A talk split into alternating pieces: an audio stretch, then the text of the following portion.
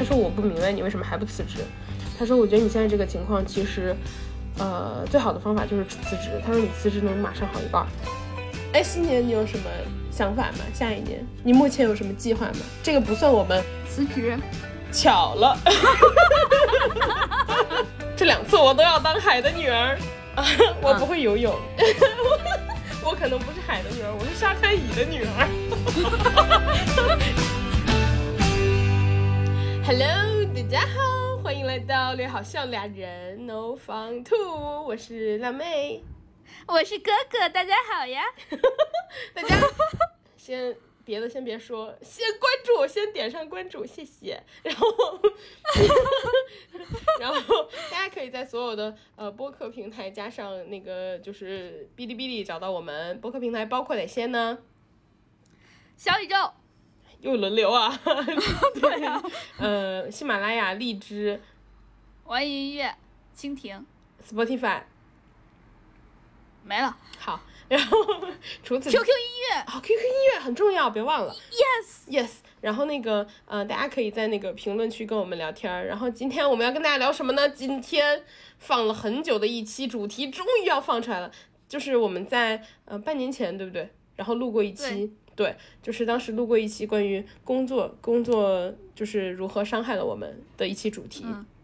嗯。对对对对对，我们当时那期录的简直是特别的沉浸，然后但是我们今天要继续录，是因为当时录的不够，要继续加码了。当时说了不放出来，哎，这会儿能放出来了，为什么？第一，我们哥哥已经哎他自由了，你自由了两个月了。对我已经自由两个月了，我特别快乐。然后我也快要自由了，对我的暑假安排的满满当当，我的暑假要哎去这儿玩，哎去那儿玩，到时候嗯大家反正都会知道的。哎，大家可以关注一下我们的我们的微博，还有我们的播客账号。我们的微博还没有讲，我们略好笑俩人，还有 No Fun Two，还有我们俩的个人微博，叫我哥哥，还有叫我辣妹儿。大家可以看一下旅行辣妹的旅行日记，好像旅行青蛙啊！我会给我会给各位听众寄明信片的。哎，哦对了，说到这个啊，哎哎，说到这个，要不要剧透一下我那个？我我给大家剧透一下，我的暑假要去当海的女儿。你好好说，别别别，不是那种海的女儿啊，不是啊，咋了？对，我要去海边。不不是不是不是海后的那种女儿，是真的海海的女儿。还有还有这层含义，对我要去海边，对。然后哦，对对对，大家记得关注我们的同时，记得跟我们留言评论啊，就跟我们聊天，因为我们最近发现我们关注涨挺快的，就大家都是在默默的听我们，没人跟我们聊天，也不知道为啥，就是感觉都是偷偷的听我们，不想让别人知道，丢人。我们这种 我们这种宝藏也是需要被挖一挖的。哦，还有最后最近 B 站大家可以看一下最新的几期，看看我做的怎么样。我我们的这个后期老师啊。弄了一些霓虹灯元素，可能出于个人的喜好，弄了一些霓虹灯元素，贼闪耀，大家可以去看一下。哦，哎，说到这个，我刚在想，就是你辞职的时候有没有列那个清单？就是你辞职这段时间你要做什么？列了。哎，那你那我记得你也列了啥？我在第一百一十期的时候讲的，是不是很精准？对，大家回去听吧。我我最近在列我自己的清单，因为我目前计划的是说可能先休息两个月，然后嗯，我就按两个月的量在这列。嗯，首先就是我可能会出去旅行两次，这两次我都要当海的女儿。然后还有的话就是，嗯。呃，一些个人个人成长类，个人成长类就是包括一些我个人不具备的技能，比如说，比如说，其实我不会游泳，好好说，我不会游泳，对，然后我想，呃，趁。哇，海的女儿不会游泳，说去可别，说去可都给我们海的家人丢人了，在海边扑腾的女儿。那那我那就是养在外边的女儿呀，我可能不是海的女儿，我是沙滩椅的女儿。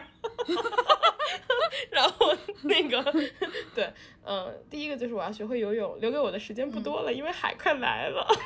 然后这个原因，嗯，然后嗯，还有一个的话就是我想学会骑自行车，就是说出来不怕大家笑，我不会，但是去年其实我有努力学过。现在的水平大概就是说，你如果骑自行车去一个地方，一般会告诉你说，呃，七分钟能到。然后你走路一般是二十分钟，就它大概的速度是两，就是两倍左右嘛。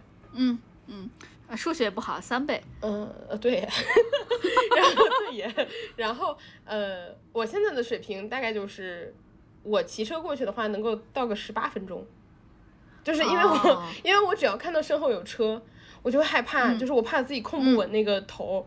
然后我就会下来走，然后我就推着它走，然后等后面的车过去了，就比较空旷的时候，我会继续再骑。嗯，二点五倍，不错不错，相当于快走了，挺好的你。数学太好了。对，现在差不多就是这个水平，所以我想练一练我的骑车，就是一些大家默认都会的技能，其实我不会。然后还有的话就是，呃，我想去考一个潜水的那个证儿，嗯就是那个什么 open water 那个什么什么。嗯，对，呃，这个的话，开放水域的是吗？对，就是我记得它好像有两种，一个是比较进，就是呃比较浅一层的，一个是比较进阶的，好像两个，有的人会连着连着考，就考个四五天，然后连着考。我我我觉得我可能，但是我在网上看到，就有很多比较有经验的人说，嗯、其实考四五天对你的体力压那个要求比较大，啊，然后出于安全考虑的话，其实建议你一次一次来之类的。对，然后我就想，那我先考一个，因为我目前不太确定我会不会喜欢，只是说有的人会有深海恐惧嘛，其实我个人好像没有，所以我想，我觉得这个是我可能可以尝试的事情，所以我想考。我有。啊，你有吗？对我特别害怕深，就是我我我之前不知道我有深海恐惧，就是我看那些啊什么动物世界啦，什么海底世界啊，就是看那些东西，我我都没有感觉。直到我有一次和我的一个同学看了一场电影，那个电影名字我记得特别清楚，叫《夺命深渊》，就是下去潜水人都死了，然后我看的就是这么，很难过。然后我看出来我就吐了。对，就他们可能一个队有十个人吧，差不多这个人数，都去一个深渊，就洞穴里面探险了。然后那个洞穴里面就是有各种，就是在一个海里面，最后只活下来了一个人。嗯，哦，还挺吓人。对，夺命深渊嘛，就是嗯名字就告诉你了。但我目前觉得我可能是，我目前不排除自己是叶公好龙的可能性，因为我是看那个越深渊我会越兴奋的人，就是哇，因为你想着深渊也在凝视着你嘛。你别吓我呀，就是我看那种呃，不是有纪录片儿或者说电影，它有时候我觉得电影更更感觉更好，因为电影是那种大的幕布，然后那个就是水跟你这样直接过来，然后你在那个海里越潜越底，我越看越兴奋，就是我会变兴奋，然后我的妈呀！对我觉得哎，你确实是海的女儿，只不过他当时把你养在沙滩上，养在沙滩上是你海的家人最大最错误的决定。对，但我目前就是不太确定，说我是不是真的下海会害怕，所以我也有可能是叶公好龙，对我可能说不定一下，我跟你讲，说不定一下海，你的血脉整个就觉醒了，对吧？你的整个 DNA 就动了啊，这就是我的家，我回家了。还有另外一个可能，另外一个可能就是我看我真正的潜入海底之后，然后回来之后在电影院办了年卡，就 是就是确定了我真正喜爱的方向。哎，你你你想着深渊在凝视着你，说不定不是深渊在凝视着你，是我的是你深渊里的家人在凝视着你。回来吧，回来哟！我拿着三叉戟在戟的海沙滩的。孩子，我拿着三叉戟的爸爸在看着我，然后那个太烂了。我继续说，今天要说什么呀？嗯今天那个哦，对，说说完了。啊，我我我还想安慰你说骑自行车这件事，嗯就不要太担心，因为我之前的舍友，就我在美国的舍友，他也不会骑自行车。当时我们去佛罗里达，就是在海边上，我们就特别想骑自行车，在一个小镇里面，哇，那个风景特别好。我们三个就我们总共四个人去的，三个人都说啊，好好骑自行车去啊，只有我舍友不会。但是呢，他还是和我们成功的一起骑自行车。你知道最后怎么办的吗？有人拖着他，他骑的是个三轮车。我觉得有点侮辱性太强了。哎，但是他很稳啊，就是我们我们不能随时随地的停下来，但是他可以。我们不能随时随地的发动，但是他也可以。最关键的是，我们不能坐在车上休息，但是他可以。他甚至还可以坐在他车，他甚至还可以坐在他后面拉的货，跟他货一起休息呢。我 当时，对，当时我们所有人都没有办法骑自行车带着行李箱，只有他可以。啊，这样听起来好像也不错。对呀，所以你不要放弃自己。我跟你讲，实在是自行车骑不了的话，三轮车是你最后的选择。好，它永远是你的备选，不要放弃自己。好，没问题。然后这个就，然后这个就是我目前的计划。如果嗯，我我其实是想征集一下大家有没有什么好建议，就是我在这段时间还有什么其他的可以学会的东西，或者说做的事情，我是很我个人是很听劝的啦，但学不会就是能力问题。哎，我我刚还想跟你说，学会放弃也是一种美德，没想到你已经领悟了呀。然后行啊，行啊，那那我们听众们，就是我们听众朋友们，要是有什么好的建议，都可以给我们留言，发给拉老师，也可以发给，我们监督他。对呃不，哎，发给我的也行，我现在反正也在辞职的阶段的嘛，对。然后发给我们俩，我们俩都可以看一看，学得会就学，学不会我们就及时放弃。但学学不会，我们也会试，对，我会挑着试。哦，那肯定。对，啊，那不然呢？你学先先一看，哎，我去，我觉得我在我预判了一下我的未来，我觉得我学不会，算了，我就放弃了。Abandon，没有这样的，我们会去试一下，试给他个一两次机会，嗯试一下，试一下。好好好，我们会努力。好说回来，说回来，嗯说说回来，就之前我们确实有录到一些我们工作中间让我们很崩溃的事儿，就是在呃去年年底录的，对吧？让我们很崩溃的一些事儿。然后今年因为我们的心境不同了，嗯，我们可能遇到了更多的人或者更多的事儿，包括我们自己现在的处境不太一样。我辞职了，我们的辣老师也马上就要离开他的工作岗位了，就现在这一家公司。呃，所以我们还是想跳脱出来，再跟大家仔细的聊一聊，就是除了聊我们自己的事儿之外，也想聊一聊我们对于呃跳脱出来这个环境的看法吧。对于大厂的看法，对对对对，对于大厂的看法，呃，我我我们之前有说过，我我们俩都是大厂的打工人，就是我们这这今天这一期其实是两部分拼起来的，对吧？一部分是对对。呃，现在大家听到的前半部分是呃我们最新录的，然后另外一部分就是一会儿会听到的部分是我们去年底录的，就是我觉得去年底有一点说气话的感觉，然后现在就是有一种、心平气和的跟大家讲这件事儿。对，就是我觉得是累了，就是你其实说气话的那个状态的时候，我觉得你还是有期待的，就是你还想想追求点什么，然后对对，你还是在乎的，对你还在乎，你还想让他好，然后你现在已经就是累了，然后嗯，就无所谓吧。就你也看看明白了很多事情，嗯，然后你就发现，以你的能力好像改变不了什么，就是现在这个阶段，就是你只能陈述出你看到的一些事实。对，然后我们先从我们个人的情况来说起吧。呃，因之前不知道有没有跟大家讲过，就是我们在在在在这个大厂里面待着的时候，我们都有过不同程度的生病，然后是就直接影响到身体了。我这边呢是，呃，我一直都有在吃吃药，然后呢，呃，因为工作实在是太让我生气和太折磨我了，我的药量加大了。就身体对，然，后对身体上的，然后当当然也包括一些嗯、比较算是一些其其他的症状吧，比如说我焦虑，然后我我我一直都没有敢去测那个焦虑水平，再下就是我睡不着觉，我对睡眠的质量要求，我对睡眠环境要求很高，我之前可能就是。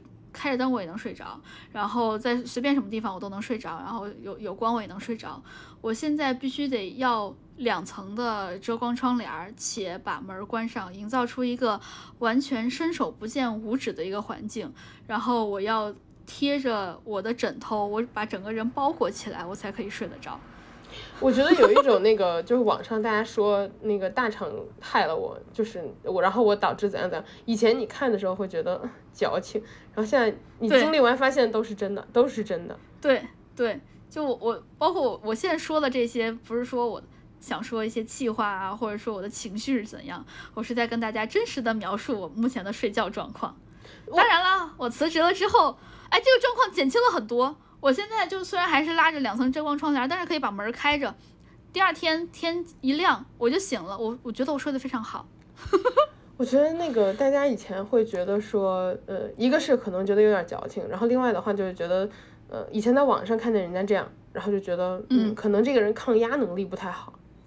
对，或者说这这些都是个人的问题。对对对。我如果去的话，我不一定是这样子。对，然后你进到这个环境以后，你发现，嗯，说实话，大家都有病，是真的，因为之前我听到有同事聊他们体检的事情，然后就说，哎呀，我的心脏怎么怎么怎么什么，然后另外一个人说，哎，正常，我也是，然后在，我当时觉得不正常，我当时坐在旁边听，我觉得不正，虽然我也有啊，有一些问题，我当时心里想不正常，一点都不正常，就是他不应该是这份工作给你带来这个事情，然后为什么我们能用排除法 说是工作带来的？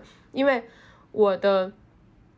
呃，我的体检是这样的，我在上一家公司体检之后，然后我是等于隔了，呃，快辞职的时候吧，然后到新进现在这家公司我体检了一次，等于是说我在大概半休息状态了两个月之后，我体检的，然后那一次的体检比之前就减轻了很多，但我之前的毛病就很少，结果，我刚进这家公司，等于是体检的那个状态是特别好的，隔了一年之后我体检。检出了比上一家公司更多的毛病，就是多出了十项那种各种各种小问题，然后控制变量法是吧？对，就是有一些问题我见都没见过，就是因为有一些问题是你一直都知道你啊身体有这么点小问题，有些问题我见都没见过，然后是新出现的，我当时觉得就是这个工作做不下去，不能这么做，就是不能做了。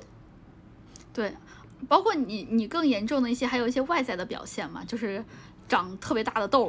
哦，对，跟特别大的包，对，跟大家说，就是我就是有脸上啊、手上啊、背上有这个鼓起来，就我还有拍照发过给哥哥，就是像肿了一样，就是一整个肿起来，就是那种精神性的压力太大，然后它没有任何的问题，就是隔了一个月它慢慢就消掉了，但是就是你的身体会时不时的肿起来一块。就也不疼不痒是吧？呃，都没有，就是它不是像肿瘤一样，不是那种，就很像你被一个那种毒蚊子咬了之后肿起来一个包那种。哎，那个包真的超大的，当时拉老师拍给我的时候就哦好大，但是我见到他本人的时候哦好大。对，就是手什么的，当时就像肿起来一样，然后其实也没啥，就是事后它就慢慢消掉了，但是你就有啥非常可怕，对，非常可怕，对对对对，非常可怕。就是我后来发现，嗯。基本上就是我什么时候精神压力最大，就是我从去年底开始，对吧？就是我，嗯，去年底开始长，然后我当时跟你说，我我我觉得我自己不太行，然后我就去看心理医生。大家也知道，我从去年开始看，嗯嗯，看到年底的时候是最严重的时候，然后呃后来慢慢的就是医生也比较好，他就开导你啊什么的，然后就是帮你想办法。我觉得医生开导你是一方面，另一方面要帮你想办法，就是针对你现在的情况，你要怎么样才能缓解。然后我后来跟医生聊，我们可能聊了半年多吧，他有一天跟我说，他说我不明白你为什么还不辞职，他说你现在这个情况，嗯，加上我其实去医院诊断了，就是确实有一些问题，然后嗯，他说我觉得你现在这个情况其实，呃，最好的方法就是辞职，他说你辞职能马上好一半，然后他说因为你的。目前的情况是，呃，环境导致的，所以你只要脱离环境，你就会马上好很多。然后，嗯，呃，果然在我决定了要脱离这个环境，就是跟大家说，就是有一个好方法。当时医生也说这个方法很好，就是我在呃确定了，比如说，如果你确定你现在这个情况是环境导致的，然后你给你赶紧给自己定下一个时间，定个 deadline，就是比如说，哪怕你。现在是一月，然后你定的是九月，就其实很远，但你至少心里知道它什么时候会结束，然后这样你整个过程中就是离它越近的时候会越来越好，然后它会有两个高峰的点吧。第一个点就是你在定下那个时间的时候是最好的，你那个比如说你一月定下，你那个一月会过得特别好，因为你知道这个事情要结束了，然后二月开始可能会有点难熬，嗯，你熬到就想孩子们还有这么久是吧？但是至少你心里知道是有有底了，然后到了八九月的时候就会就会变越来越好。然后我现在明显能感觉到，自从我自己就是知道什么时候会结束之后，什么时候会离职之后，我的状态是越来越好的，就是嗯嗯嗯，我的我的整个生活的就是状态完全和去年年底是不太一样的。嗯，哎，我其实也是，我是我是二月初提的离职嘛，然后二月底走的。然后我之前的心跳一直都非常的快，就是我静息心率得有七十六。我这个好像在那个泰国的那期跟大家讲过，就是我静息心率是七十六。然后在我提了离职的那一刹那，就是那一周，我的心静息心率有一个断崖式的下跌，一下跌了八，就是很多了，其实就是一直线下降。对，有一个非常非常特别特别直的一个拐点，然后七十六降到了六十八。然后我在泰国的时候。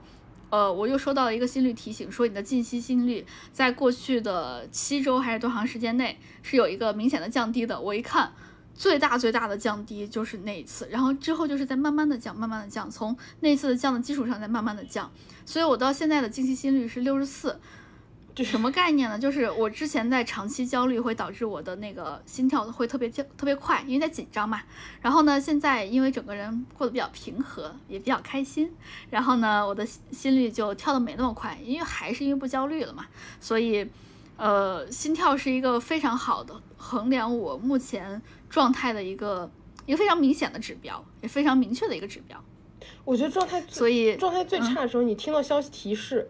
然后或者说你看到特定的人给你发的消息，你会整个人马上对毛都立起来的感觉，对对对，整个炸毛特别烦。对，因为我看到有一些，嗯，看到我的领导给我发信息的时候，白吗？我已经不在乎他了。我看到我领导给我发消息的时候，我整个心里面就可能前一秒还是很快乐的，然后一收到他的信息，我整个就啊 好烦，就会出现那种状况，所以。呃，我我非常明白我自己是在焦虑，然后我的 Apple Watch 也非常明确的告诉我，我确实是在焦虑中的。但是现在没有了，好快乐。对，说到这个，跟大家再就是说一个小方法，这个也是我的医生跟我说比较，就是我的咨询师说比较好的方法，嗯，就是你如果确定你的呃刺激你的那个来源是什么，你就把它屏蔽掉。就是有 有限屏蔽，有限屏蔽。你是不是屏蔽？你是不是屏蔽领导了？就是 就是，比如说，如果是工作软件，你把设设置免打扰，就是你想你心里准备好，你再去看，你不要就是你知道接到一些突然刺激，他突然发个信息给你，然后你整个人就开始就是慌恐慌那种崩溃，然后啊对，然后我懂我懂，我就是这么做的。对啊，虽然我是无意识做的。对，这是一个比较好的方法。然后另外的话就是，比如说如果是微信什么的，就是没有那么重要的场合。你直接把他给那个朋友圈关了，就是别看了。就是其实那个咨询师跟我说的，就是主旨就是你只要确定了让你呃不舒服的那个来源是什么，你就把它从你的世界里屏蔽掉就好了。就是嗯没关系，就是减少刺激。他他用的就是比较好的解释方式，就是就是解释的语句就是减少刺激，就是你肯定是保护自己最最重要。对，嗯嗯嗯。这也是我看到我那个爱心而已，周周雨彤、李雨彤、李雨彤、周雨彤、周雨彤，真的是周雨彤吗？周雨彤。哦，好，我咋记得他姓李呢？啊，周雨彤，李一桐。哦，李一桐，有李雨桐吗？没有。哦，记混了。好，周雨彤，好。周雨彤呢，他就在他下班了之后，还收到消息，然后变得特别烦。我看到我自己。仿佛就是我收他当时也收到他领导的信息，特别烦，然后，哎呀，然后放到他那个靠垫下面。他才没你烦我看到了，你每次啊，怎么，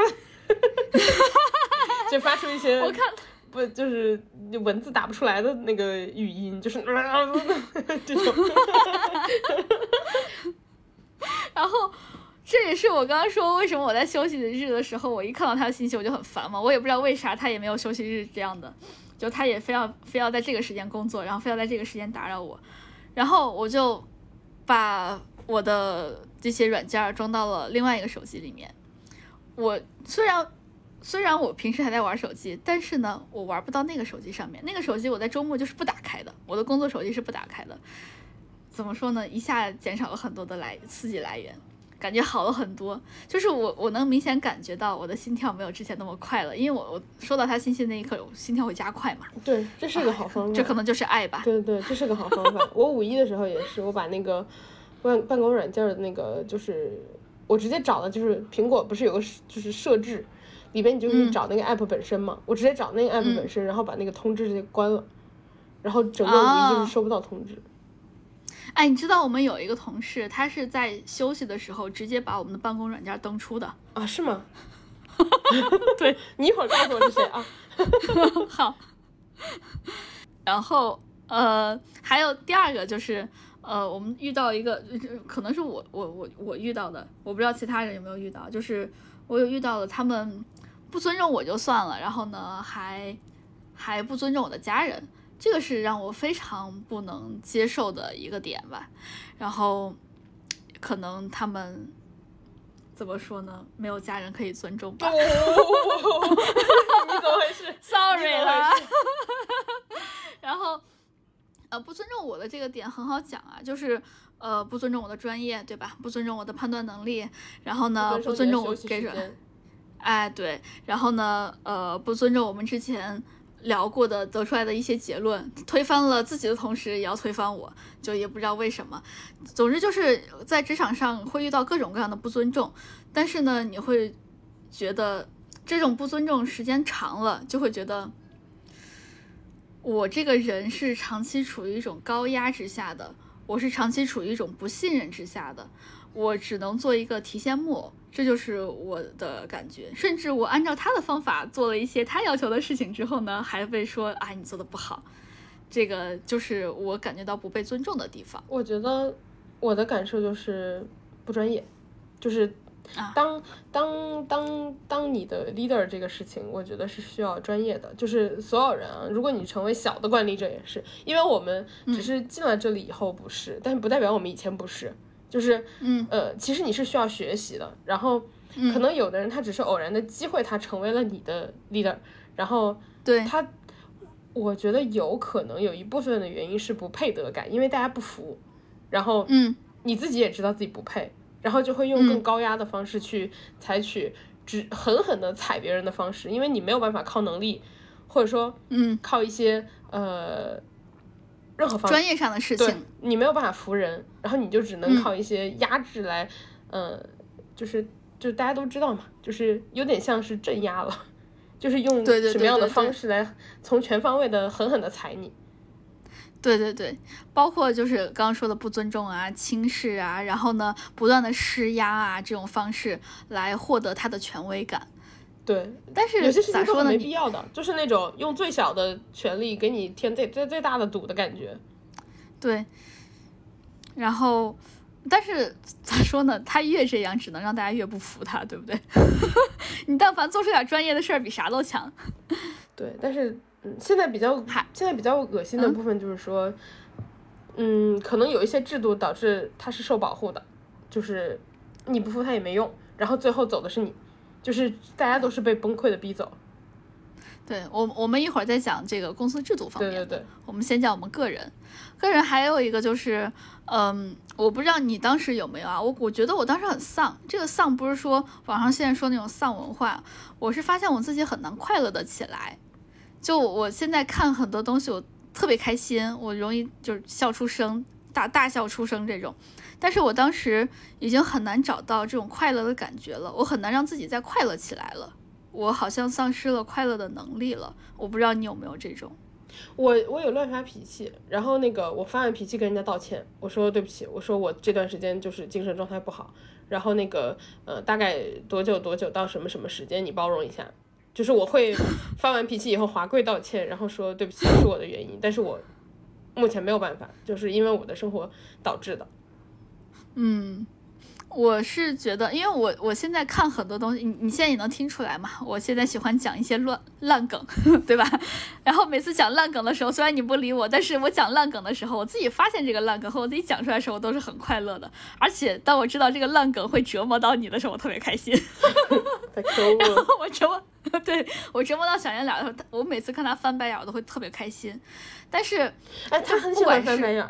我发现了，他很喜欢翻白眼。你要告诉他，他要继续翻，他会离帅气的小弟，呃，帅气的弟弟越来越远。他之后就不是哦弟弟，他是臭弟弟。呃，我大家听我们的播客应该能听出来，我我们最近，尤其是我最近辞职之后，特别的开心。我们在前一段工作的时候，就最压抑的那段时间。我们笑的也变少了，包括当时我忘了是哪一位老师还是哪几位老师，就我们听众老师还给我们留言说，希望我们可以快乐一点。我当时看到这些留言的时候，我有一种我自己真的好艰难，然后我们真的好艰难，连我们的听众都听出来，只是听声音都听出来了的感觉。然后也很谢谢大家的关心，然后我们先挺过来了。然后我们也希望大家能好更好。希望大家比我们好，我觉得我就希望大家能比我们快乐。嗯，希望大家都可以快乐，希望我们俩也可以快乐。至少我们，我现在辞职之后，感觉快乐了很多。嗯，除了快乐本身之外，再下来就是我变得比之前平和了，我没有之前爱发脾气了。对，我觉得我之前很，我我觉得很明显，就是你在状态不好的时候，特别是你整个人很紧绷的时候，你就是很容易发脾气。我觉得你对前一段时间就很容易发脾气，比如说我前一段时间也很容易发脾气。就是一点就着，然后你你如果不想对别人发，你就会对自己发，就是状态很差。对对对对对，我可能有时候是冲我爸妈，有时候是冲我们的可怜的脸子哥，我冲他发脾气。然后关键是发完脾气之后，我会觉得很累、很空虚，然后又懊悔，我我明明是我自己的脾气不好，为什么要连累别人？但是现在因为平和了嘛，我和大家说话的时候，就算是有什么想法不一样，或者是对一个事情想做的方法不一样，我现在可以平心静气的和我的家人说话了。我觉得这是一个非常大的优点，而且我之前，嗯，没有办法平心静气的看待一个人，我现在很容易发现别人的优点，这个是真的，因为。对，因为当时我和我爸，就我我和我爸妈，我们三个人一块儿去泰国的时候，呃，全程是我在交流，我在说英语。当时我爸就说：“哎呀，就是，呃，爸爸不如你了。我我之前英语很好，现在英语都不行了，现在全得靠你了。给你你特别厉害。”给大家回忆一下，那个高老师的爸爸是考过托福的呢。对，然后，但是我当时就觉得。我是认真的觉得，我只是这一项英语比较厉害而已，是因为我平时工作中间老需要用，然后你因为不需要用，所以你不厉害，而且你有其他的东西是我不懂的，比如说我爸是做那个建筑行业的，他说的很多建筑行业东西我都是不懂的，每个人都有不一样的闪光点，我现在可以发自内心的觉得，就是别人是真的很厉害，我同时也是很厉害的，然后还有一个就是，嗯，我之前我爸。跟我说一个什么英语单词儿的时候，他就老要考考我，你知道吗？他就啊，我考过托福，要考考你。他要老说一些英语单词，有些东西哈，确实是他说的对，我说的不对。但是这些时候我就不承认，我就一定一定要找出来一个东西证明我是我是对的。但是现在，当我爸说一个什么东西，我确实错了，我就会非常诚实的告诉他，你说的是对的，我我说的这一点确实是不对的，我愿意承认他是对的。我觉得这也是我心态平和的一个非常大的表现。我愿意接受别人的好，我愿意接受我自己的好。你有你，我之前就觉得所有人都是不好的，工作害了你。对我之前觉得这个世界整个都是不好的，就是我不好，然后大家都不好。然后你说的这个优点，我你确实比我强，但是我一定要拿其他东西来打败你。现在就觉得啊，没有必要，大家都很厉害。这是我现在心态非常大的一个转变，就是平和带给我的。对你变了。对我还我跟还跟我妈说这事儿，我妈说我变成熟，我说不是，是我辞职了，比比他想的更简单。对，然后呃，也希望大家可以获获得跟我现在一样的内心上的平静。我真的非常喜欢我自己现在的状态。我之前每次看到自己的时候，一低头看到我的小肚子，我觉得我好胖。确实我本人也不瘦啊，就是。主要是六十五，主要是结婚结完之后胖了点儿。我六十五公斤，然后对于我这个体重来说确实不瘦。我之前就一直觉得我自己好胖，我讨厌我的身体。但是辞职之后，我就觉得，嗨，我挺健康的，我多好呀。所以我去泰国穿的可露了，我都穿吊带儿，我之前都没穿过吊带儿。你都没给我看过照片。我回头给你看。好嘞。我三，你怎么这个表情这语气？我这三十多年来我都没有穿过吊带，然后我这回我我就在泰国迫切的想穿吊带，然后想穿一些露前面露后面，对吧？就是大露背的这种，然后穿短裤。忍啊！就我我觉得我现在状态可好了，我特别喜欢我现在的自己。这就是辞职之后，你活了。我活了，你也会的，你马上就要活了。你现在在慢慢的复活，你还在那个就是技能还在冷却中，现在可能已经冷却了 百分之八十了，已经快到，就剩那百分之二十了，你马上就要到那个点了。我觉得工作是这样，就是，嗯，这就虽然现在我们说啊，是因为辞职的事情嘛，离职的啊，然后整个人活了，然后大家就可能就会觉得说啊，这又怎么样呢？你其实就是短暂的。你总有回去上班的一天。但我觉得嗯上班和上班环境还是不一样的，就是你是可以尽量找一个没那么有毒的环境。对对对对，嗯、那我们也直接来说一下公司层面的吧，怎么样？嗯？嗯，可以，你说说。公司层面，好，好，第一个就是呃，我们请假很困难，我觉得我们请假一般困难，我们的假最终是批得下来的。就是请假困难这个事儿还是有有程度之分，因为我上就是网上看到好多人请假甚至批不下来。哦，对，我们是能批下来，但是就是要受一份折磨嘛，就是要问一下，那你请假是要干什么呢？然后你为什么要请这个假呢？呃，你你请假的时候，因为我看到很多人请假的时候要上班，就是要开会，跟上跟没请假没有什么太大区别。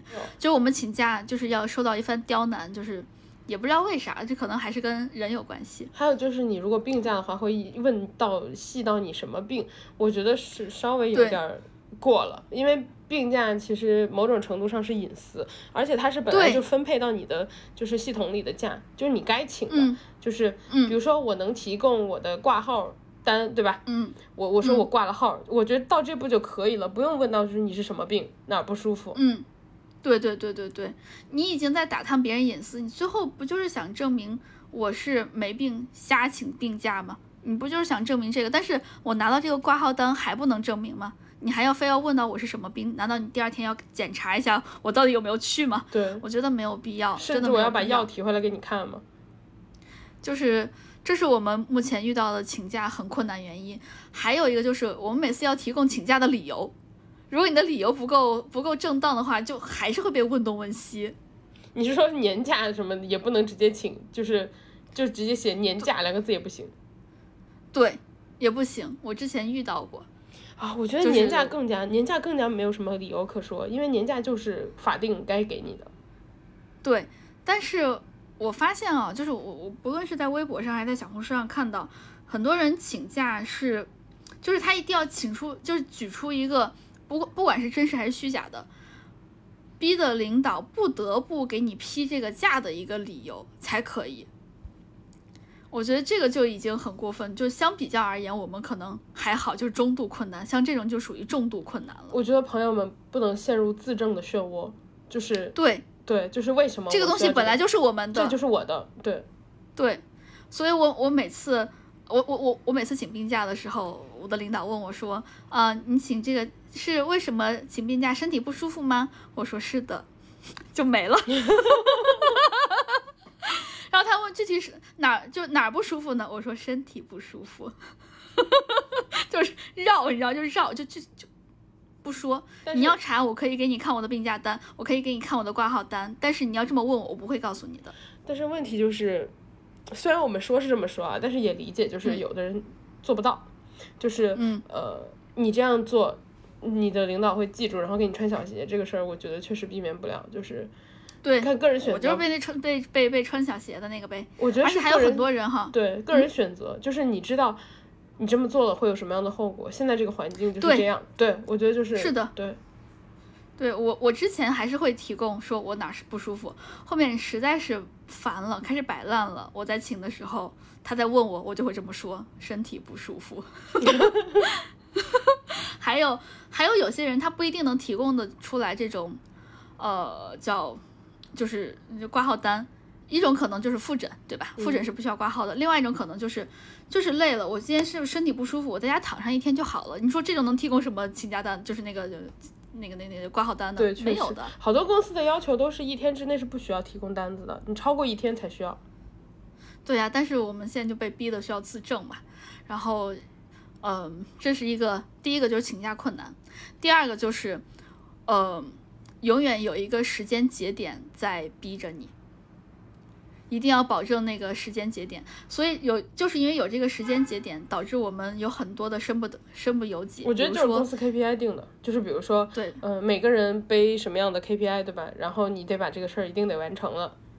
嗯，然后有就是要保证这个时间节点，所以呢，就导致你不能你的这个环节不能被落下，所以呢，在你休息的时候，你要看信息，在你请假的时候，你要回信息，你要开会，然后还有一点，呃就是它那个时间节点设置的本身就是超超负荷的，所以比如说你如果休息的时候，然后别人就是比如说我举个举个例子，嗯、你要锯个木头、对吧？有人砍木头，然后有人去就是拿来削木头，然后什么有人抛光，有人什么设计，有人什么什么，它就会一条线，然后比如说每个人就往后推两天。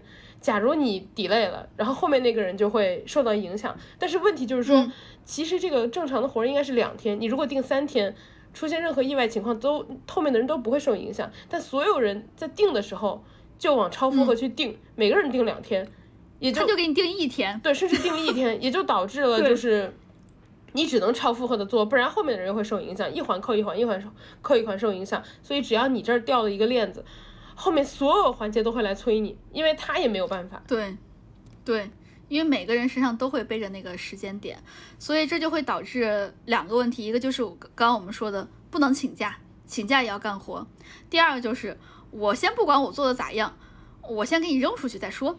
对至于下一个人接的是什么样，那不关我的事儿，我我到点儿我交给你了。对，就有点把这个大家逼成了那个很会甩锅，就是比如说今天我对我要三月二号给这个东西，我不管做成什么样，我三月二号都给。然后如果事后就我当时心里都知道这个东西有问题，然后事后到你那个环节你发现了，哎，这东西有问题做不了，你再回头找我。但是回就是。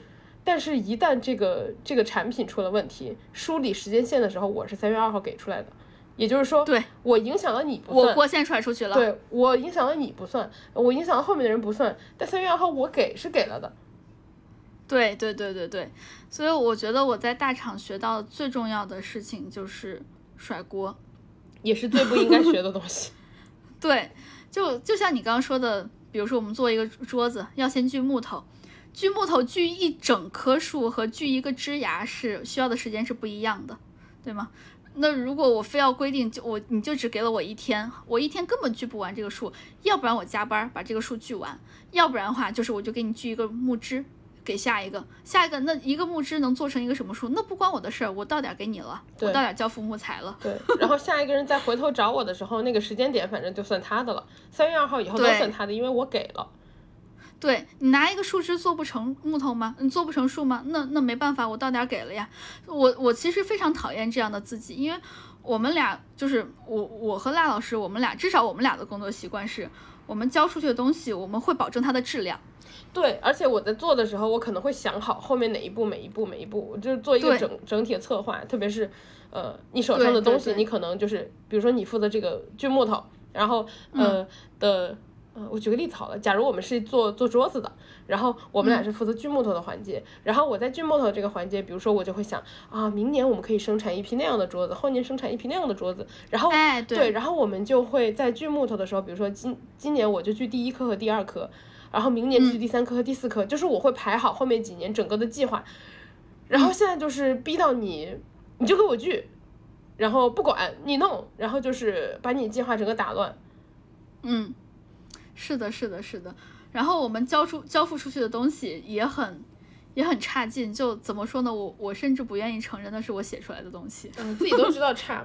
然后，但是重点就是你发现太你做的好也没有用。哎，你做对对对你做的好之后，你会发现它被计较的还是那个时间线而已。嗯，那这个时候我们就知道了，就是你如如果你在意时间，那我保证时间；如果你在意质量的话，那我给你保证质量。那既然看来你不在意质量，你只在意时间的话，那我给你保证时间。保证时间还不简单吗？对吧？太简单了。然后，呃，这也是之前我和我的领导在聊的时候有说过这个事儿。他说：“哎。”写一个这个这个方案出来不难呀，你看你就敲敲字儿就完了，敲敲字儿敲一天就完了。我当时我厉害，还是你厉害。你敲个字儿，我我我就是敲得慢，我也我可能需要两三天才能敲完，你一天就能敲完了，厉害。对，因为你这就是最后的结果。对对，但是如果你不保不不管质量，只要那个时间的话，那确实我就打一天的字儿太简单了，对吧？我们聊天熟手了，天天打打字儿呢。那个打字速度可快了。以前那个什么哎，以前小学的时候打的那个那个那个打字比赛，你打过吗？警察抓小偷啊，我打可快了啊，，那个叫啥来着？我记不金山。金山打字，啊，金山金山打字王。那个警察抓小偷。现在听过的人觉得都是九九零，再往前。还有一个青蛙跳水的那个，哦，那个我也打过，但我喜欢打警察抓小偷，但我老被警察抓，哦，我也喜欢打那个。比较刺激那个。哎，你还记不记得之前我们俩就坐得很近的时候，我我打字的声音特别的大。砰砰砰砰砰的一直打。对，当时拉老师还问我说：“哎，你用的是机械键盘吗？怎么打的声音这么大？”我说：“不是，就是普通公司发的键盘。”直到后来我换成了机械键盘，更拉老师才知道我当时没有说谎。对，对我打字声音很大，对不起，就是当时的同事。但是，而且哦，因为拉老师当时坐在我旁边，他可以听出来我打字时的那个情绪对。对对对对，如果当时打字能听得出来，他如果打的特别快，然后用一离那比较愤怒一般。对然后如果打的声音比较轻，然后也打还比较快的话，就是现在心态比较平和，就是正常的说事儿。如果是一直敲那个一个一个键的话，就是正在打哈哈哈哈哈哈。就我的情绪很好判断，非常的外露，外露在了键盘上。对，然后说说回那个公司本身的事儿，然后还有一个就是，呃，现在的公司制度，我们确实不是非常的认可。嗯，可不嘛。因为我 对，因为我们是一个需要和上下上下游合作很多的一个部门，就我们合作部门非常的多。然后呢，刚才说那个时间点的事儿，然后呢，可能每个人有不一样的目标，就会导致我们经常需要和其他的部门掰扯这件事情，要不然掰扯时间点儿，要不然就是掰扯资源，然后 就会导致我们双方或者己方都特别的喜欢去 push 别人，就是不停的去逼别人，就导致我们的合作哈，每一场合作都很艰难。而且不但太愉快其实就是这。个制度导致，对对对对对。但是这些人，我们私下也都和人人家聊过，私下每个人都是非常 nice 的人，他不是在刻意刁难你。我们仔细聊过之后，发现我们确实彼此都有难处，他们不是为了刻意刁难我们，我们也不是刻意刁难别人，是因为我们彼此都有难处，我们的难处就是这个制度带来的，哎，我就公司的制度带来的。哎，我之前做过一个事情，你这么说，我想起来了，就之前有个东西要改，然后我已经改了很多次了，然后有一个合作的人，就是最后成品出来的时候，合作的那个人说，啊、这个东西能不能再改？我说不能，我我当时没没说不能改，我说，嗯，我下次给你，下次的时候我确保你看过再再再给你，因为那个改动其实是一个让它更好，但其实不动主要内容的东西，就是可以不改。但是，嗯呃，如果你精益求精，你就改。但是当时我已经因为改的这个事情严重的 delay 了。哎，你看，又回到我们刚刚那个，要的是时间点，而不是质量。对，就是你没有办法了，已经。哪怕这个东西其实改起来很快，但是因为你要通过层层审批，然后啊那个层层审批是最恐怖的，因为你可能会被完全没有意义的那个要求会要求再改，所以我其实很怕再再审批一次了，因为这个改动其实只要一个小时，但改完那个审批你就不知道要多久了。然后，嗯，我就说，关键这个审批是不在我们整个工时的耗时中间的，对，就是你完全看审耗多长批的人时间？，对，对，然后审批的人就是，嗯嗯，对，就是一个盲盒，然后 给大家举个例子，就我刚刚可能说的不够不够明确，就我们做这个事情，比如说刚刚老师写那个方案需要一个小呃需要两天，对吧？给他留两天的时间，然后呢最后做出来呢再给他留两天时间，总共四天的时间。好，然后这个东西就是我们整个的工时就是四天的时间，但是他把这个东西做好出来。四天用完了，或者说三天用完了，对不对？然后再拿去审批，审批的这个人他可可以用一个小时给你审批，他也可以等上一个礼拜再给你审批。但是不论他用多长时间，最后导致底类是赖老师来背的。然后还有，他如果给你推翻，哪怕他的意见并不是很合理，你也得给他，你也得给他改。然后改完之对后，对对，你等于重新走一遍流程。刚才说的所有的流程，刚才刚才说的所有流程，你改完之后还得给他看。他如果到时候还说就是不行的话，你还得改，然后就变成是你导致的 delay。然后当时是因为这个东西好不容易过了，然后那个无关紧要的小修改，我真的不想改了。就是嗯，如果换以前，因为我们以前其实没有工作环境没有这么艰难，换以前我就改了。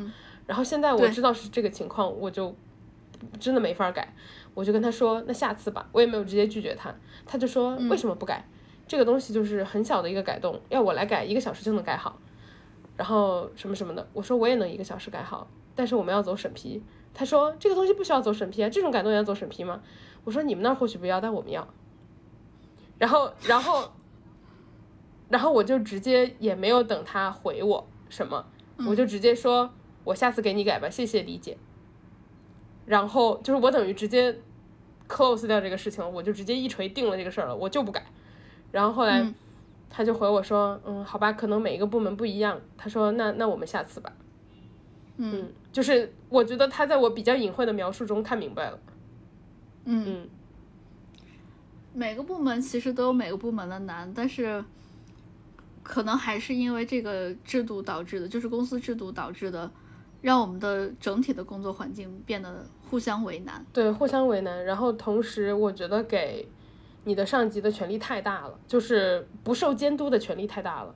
然后啊，是的，是的。对，然后你你监督都没用，就是 对，然后呃，然后导致了变成说你没有办法正常沟通，你只能嗯跪下 催。对，要不然就是使劲催别人，要不然就是跪。对，你只能跪下。我们我们之前和别人合作的时候，就是在我们上家公司合作的时候，大家就是平等的站着合作。对，而且我觉得以前的合作是。大家知道自己是一个团队，然后要一起把这个事儿做好。比如说有个事儿你做更快，然后呃，我随便举个例子，比如说有一张图，然后嗯，有我我肯定是找设计改，但是我自己改更快。然后我可能说我把它改了，因为设计可能要排期嘛，没空，我把它改了，我给设计确认，就是你看一看这个行不行？行我就过了。然后嗯，这个可能就是对对对对对，这个可能是一个很快的方法，然后把这个事儿做好。然后设计可能也是啊，行行行，然后或者说你把它改了之后，我给你调一调，然后。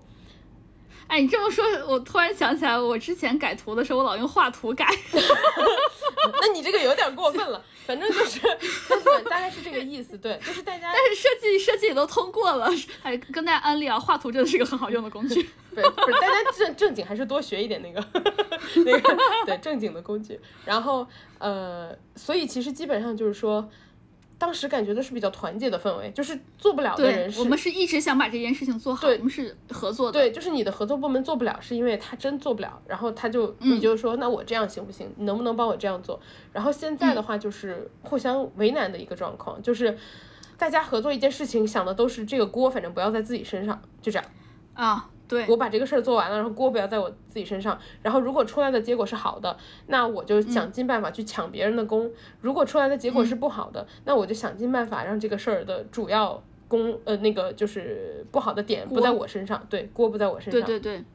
就像你刚刚说的那个，我们继续拿赖老师刚刚说那个事儿举例子，就刚刚说改一个图，一个什么一一个点儿之类的，我们之前 对吧，画图一改，然后设计师一确认没了，然后现在可能就是我们要交给设计师，然后设计师说来，我们走一遍我们设计内部的流程，然后呢给你排一个时间，但是呢这个事儿我完全可以自己改，为什么还要交给设计呢？万一改的不好，锅就在我这儿了。啊，对，这就是我们想对甩锅，但是呢如果交给人家改的话呢？他们又要走他们的排期，时间点儿又会被又会被 delay，对吧？我们交付的时间又要被 delay，所以最后的结果就是不改了，大家都当没有看到这个问题。对，然后就是说，比如说我们刚刚哥哥说的，他他以前用画图改，但是这个不太对啊。就是 假如说，假如说他是一个有设计能力的人，然后他是一个呃会用各种设计软件的人，然后今天这个图有问题，他自己完全有能力改，他也能把它改对，在我们现在的工作中状况下，他也不会改的。因为一旦出了问题，锅就是他的，所以他一定会给设计改。就是我们现在的问题在于说，哪怕你有这个技能，然后哪怕设计可以给你再确认一遍，呃，你和设计都不愿意让你来做这件事情。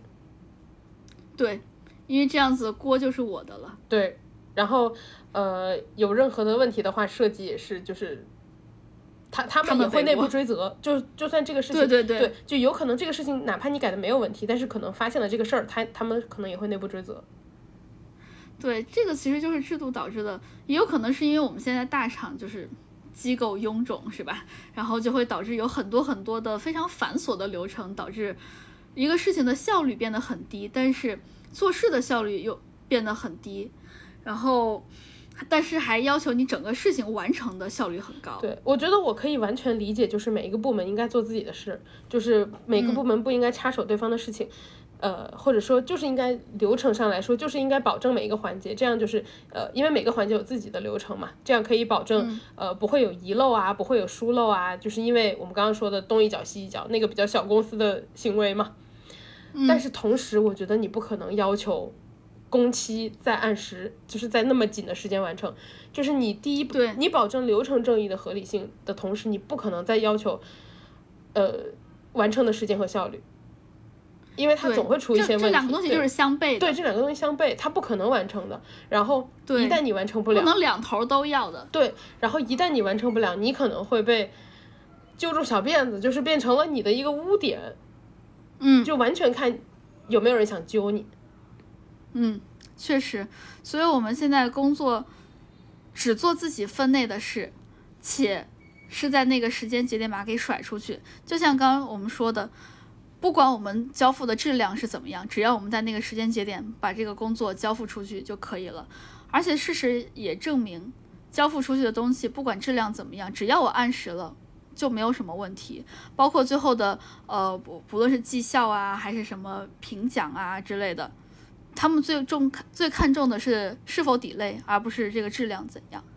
对，质量只要领导过了就就是好，就是再加上再加上我们刚刚说的领导是吧，专业水平也不咋样，所以很容易过。哦，我我我我，嗯，我我不接你这话。然后那个还有一点的话，我觉得就是我很讨厌自己有时候会逼别人请假的人干活儿。我自己知道这个不对，我自己请假也不想被人逼，但是嗯。呃，但是如果有的事情很急的话，因为就是大家如果请假了，有时候就是你知道，呃，你你知道这个人请假了，然后你也知道你自己不想要被逼，但是你的这个事情又不得不完成，你就只能去催他，然后你赌一把，就是这个人会不会回。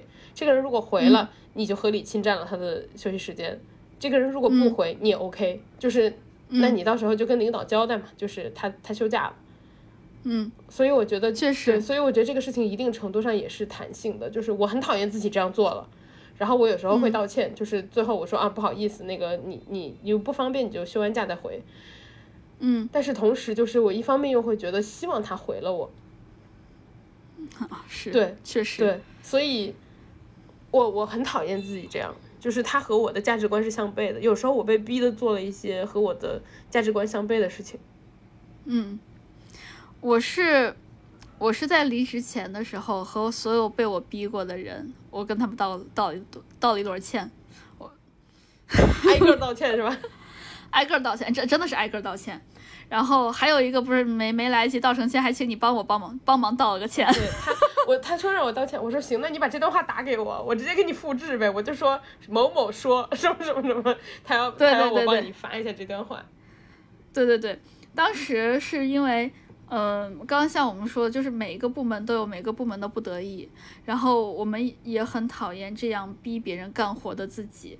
但是呢，出于我们自己要完成在这个时间节点前完成这样的一些任务，我们不得已去逼了别人。但是我们从心打心底打心底里面觉得这样子是不对的。但是我处在那个环境，我没有办法，我没有选择，对，对。如果不逼的话，我我们就要被领导逼，然后我们的会被打很低的绩效。对，所以呢，呃，我在离职之前，我跟所有被我逼过的人，全都道了一遍歉。我说我我是不得已，我把当时就是为什么不得已和当时的情况全都讲了一遍，然后说我是不得已，然后希望他可以理解，大概就是这样。就是我在说这些事情的时候，我觉得大家好像都理解，因为他们也都有不得已，然后他们也都是很 nice 的人说。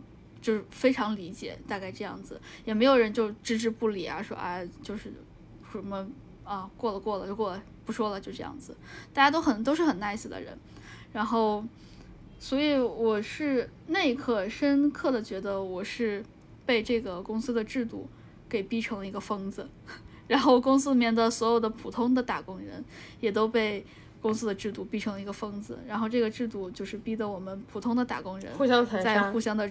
互对互相的针对对方，我，你说到这个，我之前发现了一件事情，嗯，我无意发现的，我发现我们公司有很多人都在做心理咨询，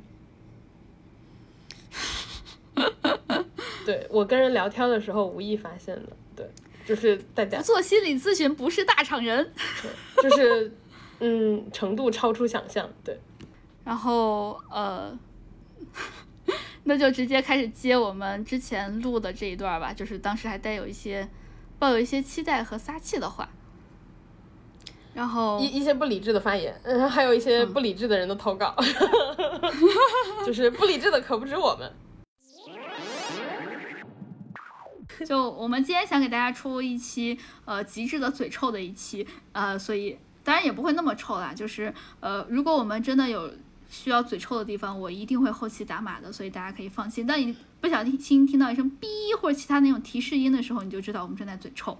结果这一期从头到尾都是，就是，哎，我跟你们说哦，我那个老板哔，然后他哇真的是哔，然后全程就是，我我我我我们尽量克制，我们尽量克制，就是还是让大家能听到一些内容的。然后呃，在新的一一年里呢，祝大家都可以快乐的享受工作。呃，所以呢，把怨气留在旧的一年比较好。所以呢，确实大家这一年就是感觉都。就是工作上，因为就是好像跳槽也不是很好跳嘛，所以大家就是工作上有点憋屈吧。就是希望大家能够在我们今天的 嘴臭打工人嘴臭纯享版中获得一丝释放。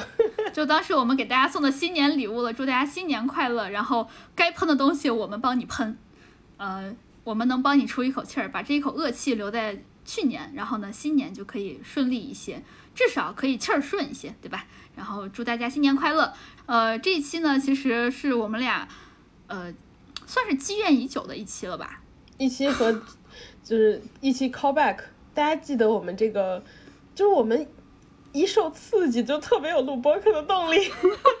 大家知道我们一开始是怎么开始录播客的吗？当时就是有很多素材可以讲。呃，差不多接近两年前的一个春天。我当时，大家可以去翻到最早的几期播客。我跟大家说过一个，我当时的老板，哎，他让我们做 PPT，那 PPT 他还给我，他的他在一张白纸上拿一支笔给我画动效，他需要那个曲按曲线的从下到上，然后几个波浪。他说，你哎，我记得特别清楚，是不是那个 A 四纸？不是大家想那种白板哦，是 A 四纸，对，打印纸那种。对，因为他就是，嗯，对，我就不口出恶言了。然后，呃。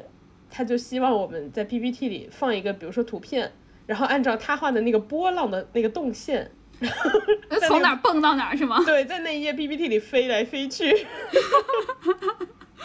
就关键这个老板的要求哈特别就具体，但是我怎么说呢？我现在想一想，对比我们现在的工作来说，那个工作还行，因为他要求的很具体，你只要按照他的轨迹飞，哎，好像就真的可以完成工作。虽然很蠢，但是也确实比较好完成，因为他给的比较直接。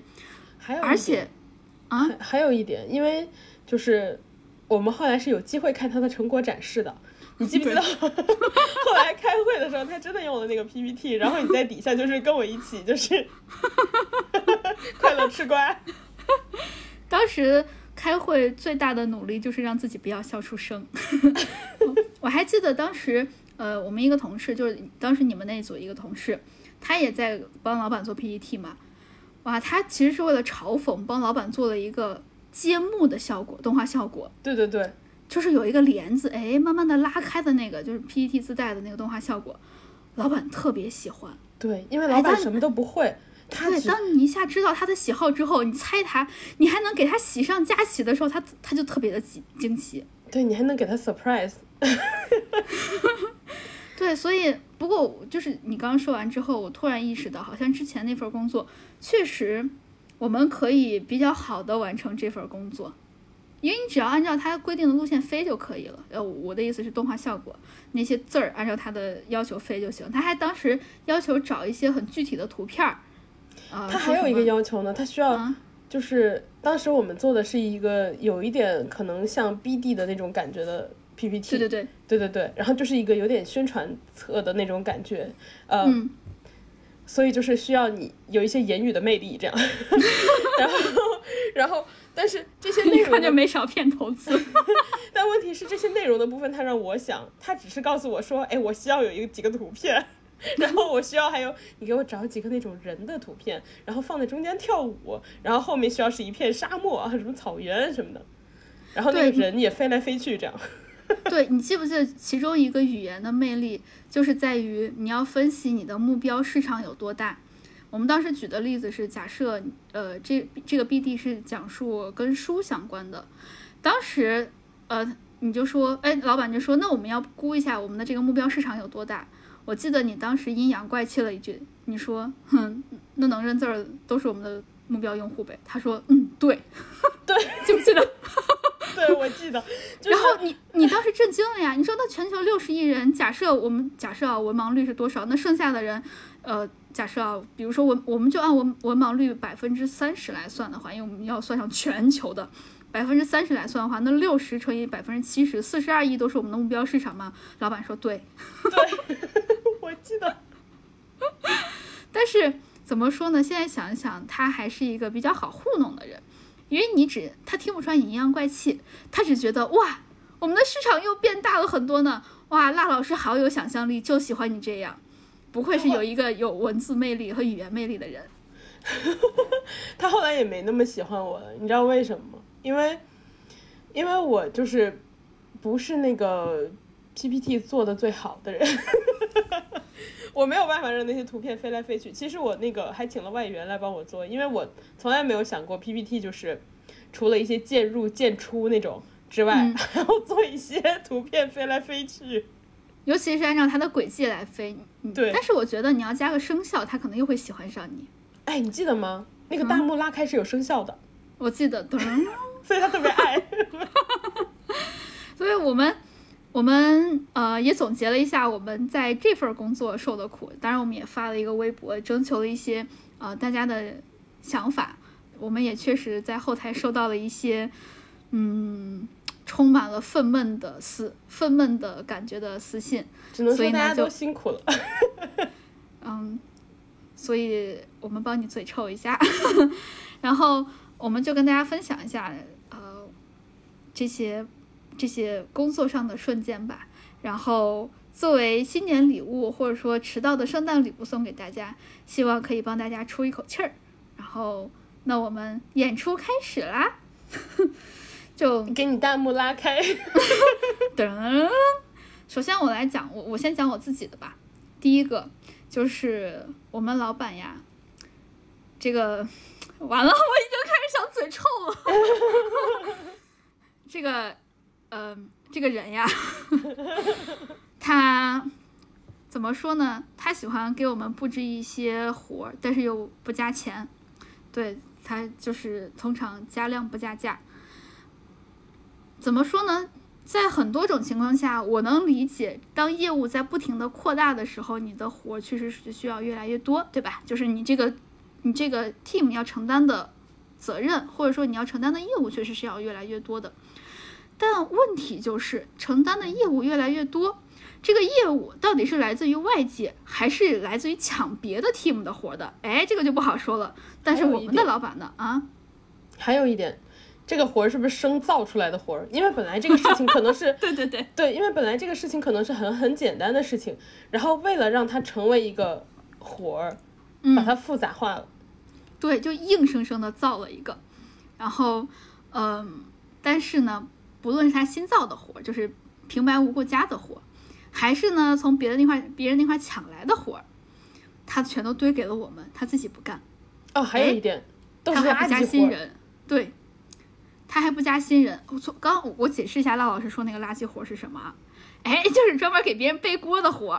对，还有还有，对，然后还有一些就是和别人沟通交流的活。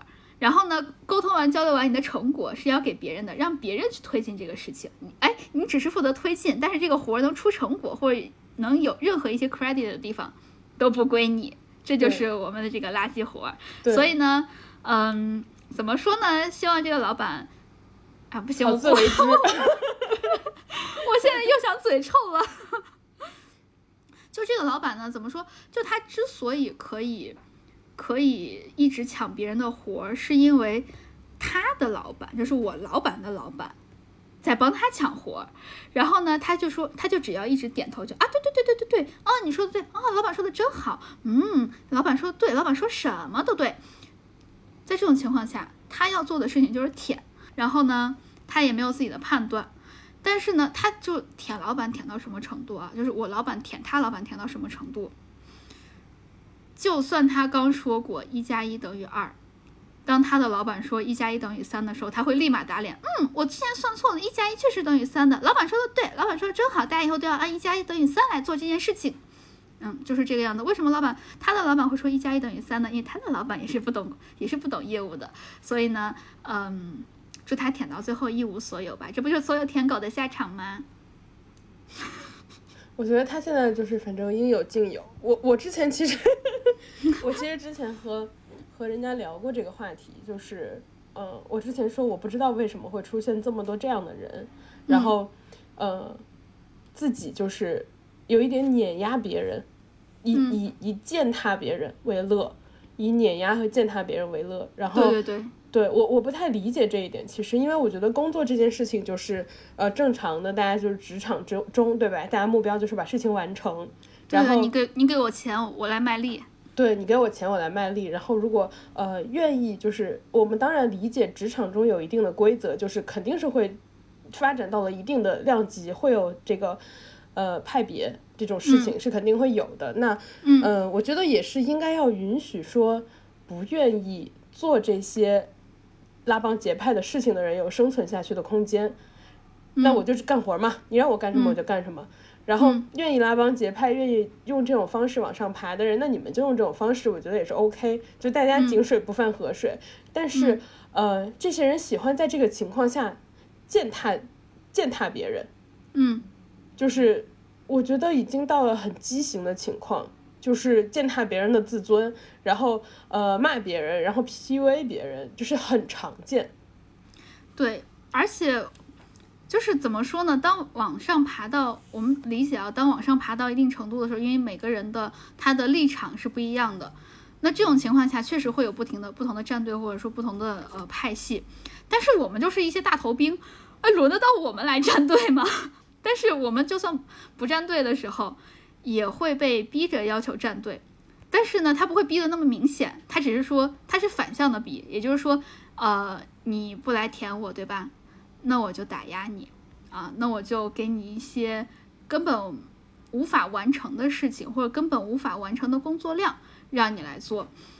这个就是让我们觉得现在的职场，或者说我们现在所面临的一些困境吧，而且是一些人造出来的人为的困境。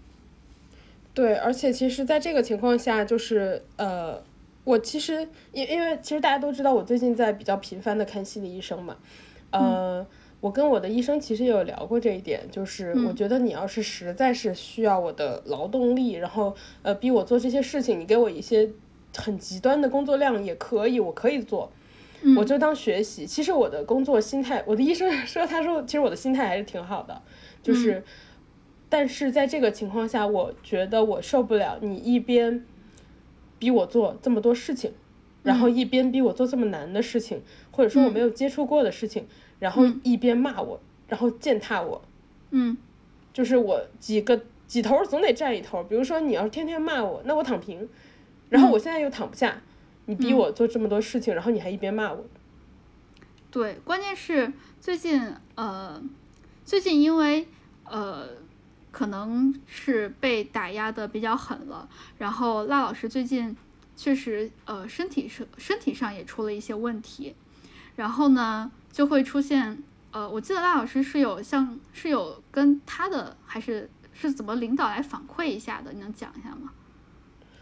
呃，就是我我我最近其实就是身体不是很好嘛，然后呃出现了比如说手肿了呀，或者是怎么的，就是脸上长了一些。因为大家长痘的话，就长的是一颗一颗的小痘，然后我是一种肿一片那种，然后肿好几个地方，还有的话就是背上也是莫名其妙的肿，然后我觉得稍微有一点，嗯，不知道是不是身体就是比较失调了，然后还有就是，呃，就是在这个情况下，然后我有时候就是会请假什么的，因为本身大家都是有病假的嘛，对对对，然后我会请假，然后请假就是会被问说你为什么要请，你请什么假？你这样请合适吗？然后不不不，就是明明是我自己法定的应该有的病假，然后呃，但我却有一点就是审批不下来。对这个其实呃，我们也也有收到过类似的私信，就是就我们发了这个之后，收到了一个怨气冲天的私信。当然我特别懂这个，因为我们现在都有遇到这种情况。嗯。他不论就是我们收到这个私信啊，他大概讲的就是，无论是他请假到底请的是因为呃，他所在的那个公司是他是有年假的，然后呢，啊，每个公司都有年假，对不起，然后他的年假 法定了，法定了。他每次请假的时候，呃，他都要问，就是领导都要问他说：“你为什么要请假呢？你一定要告诉我请假的原因是什么。”然后我们这个就给我们发私信的这个朋友，我们把他叫小红。然后领导就跟他说：“下次请病假记得要提前跟我说，因为他就他的领导有收到一些呃要求，就说呃，他说他的领导说 HR 要查，然后呢，他说呃。”要提前请病假，然后我们我们收就我们收到这个私信啊，就收到一一个特别长的一封，他就说，就他不明白为什么请病假一定要这么提前请，病啥时候来他咋能知道呢？对 对吧？病没有办法跟你预告说，哎，我明天会那个。清洗你的头哦，哎，病我病我我下周一，哎哎，下周一是不是不太合适呀？下周你是不是要开什么会呀？那我下周三行不行啊？下周三你方便吗？下周三我来让你的头疼一下行吗？病又不会这么跟你说，你怎么提前呀？然后他就说他，所以他不太相信领导会这么问，呃，就 HR 真的会这么要求，但是呢，他领导却要求他请病假也需要提前报备，他就觉得不是很不是很合理，然后也。特别的不可思议，就是明明是隐私，为什么还要告诉领导他真正请假的原因？这个也，这个我确实也自己有遇到，然后我周围的很多很多朋友也有遇到。就，但是我觉得不太，呃，舒服的就是第一点就是，呃，当然我自己碰到这个情况嘛，就我请病假有点请不下来，但是我一般其实也就是偶尔请一天。然后，呃，我最近为什么会这么生气？是因为我其实是一个病假用的非常少的人。嗯，我到现在才用了我今年病假的可能，呃，一半都不到。然后我用很少。对我用的其实非常少。然后我想用一天，我说那个，然后我的病假理由，之前我填的我的病假理由是身体不适，然后就是请请请假休息。嗯。然后就被跑过来问说你哪里不适？我就觉得，他真这么问你？就问你哪里不舒服？他说的就是。我我看你那个就是请了病假，然后你生病了吗？生生了，怎么了？然后就是你哪里不舒服，然后你要跟他解释。呃，就是我上次解，对我上次解释到什么程度？我说因为，呃，因为之前就是北京疫情比较严重的那段时间，我说因为我们家楼就是高风险，然后封了，我们家暖气就是呃。燃气有问题，然后洗澡洗不了热水，然后我洗了一周冷水，所以感冒了。就是我要解释到这种程度。我的妈呀！我还有一点就是，他总就是会有时候他会假装一种我关心你的样子，但是其实你知道他没有。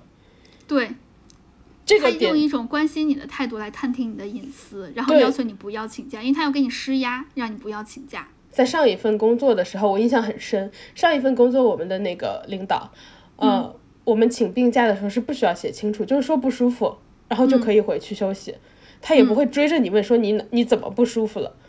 嗯，上一个领导有时候还会说一句说啊，你好好休息，就是随便那么就就是讲，就是客套一下完了。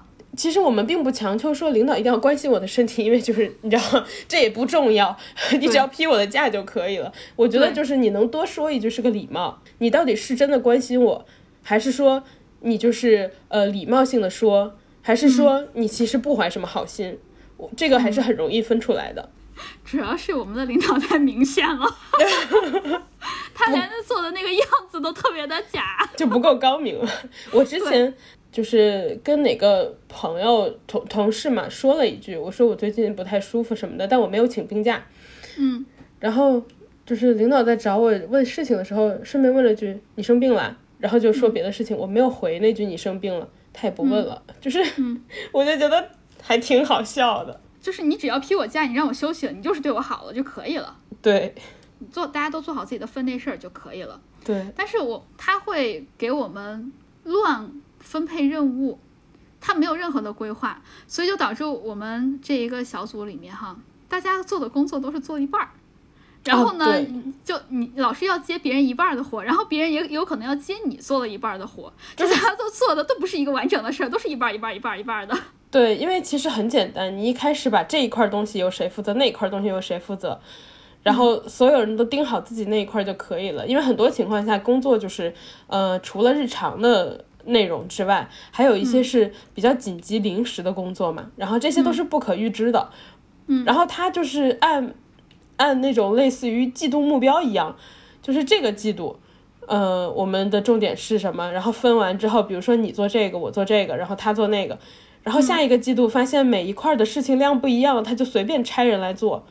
嗯，就就是就最后的结果就是第一就是说大家的工作体验特别差，呃，每一块的东西了解的都不完整，会导致什么问题呢？第一，你没有办法应对这个这个这一块东西发生的问题，因为你不了解也不懂。你没有做过长期的东西，所以你之前发生什么，之后发生什么你都不知道。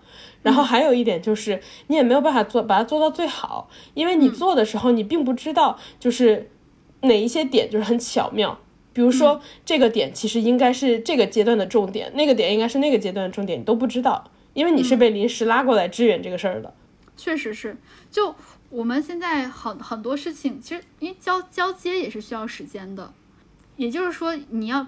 不停的学习新的东西，你还要把你自己已有东西交接给别人的时候，你付出的时间已经不是双倍的那么简单的就直接叠加了。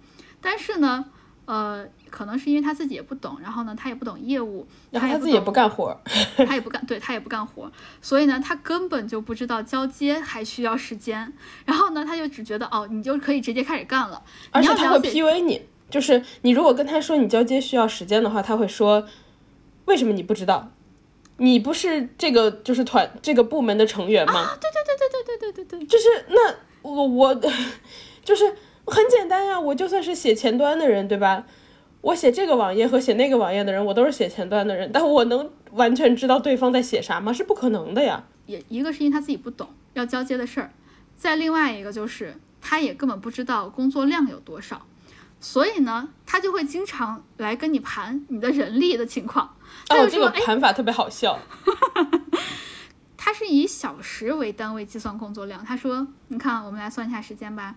嗯，我们一周。”要工作四十个小时，对吧？对，五天乘八，八小时工作制。但是他给你把吃饭啊、午休啊全撇掉。就这八个小时呢？当然他说八个小时，我都想笑，因为我们工作时间是远超八个小时的。就互联网嘛，就是对，大家都就不就就都懂了，对吧？懂了，懂了。我们就他，当然我们跟他盘的时候还是按四十个小时的这个工作量来算的，因为他说，那你要加班的话。嗯，你怎么不申请加班呀？你要申请加班的话，呃，我就给你批了呀。但是我听说好像申请加班很难，还是怎样？我听说的是几乎都批不下来。哦，真的？对，行吧。然后，但他还要四十个小时来算。他说，哦，我给你的工作量这么多吗？那我们来算一下，你到底工都多在哪里？我们现在四十个小时。嗯，首先我们来说，你做这个东西，就是比如说，呃，任务 A，呃，事情 A，你最后要分分成一二三四五六七。把这七件事儿做完了，你就可以把 A 这个事情完成，把 A 这个任务完成了，对吧？任务一你需要多长时间完成呢？几个小时？它全部是以小时为单位来跟你谈你的工作量。对，比如说任务 A 你有七个子任务，然后第一个半小时，第二个一小时，第三个半小时，他就给你这么往上加。好，一个小时，一个半小时，两个半小时，然后加加加加，加出来就是啊，那你完成任务一，周一一天就能做完啊。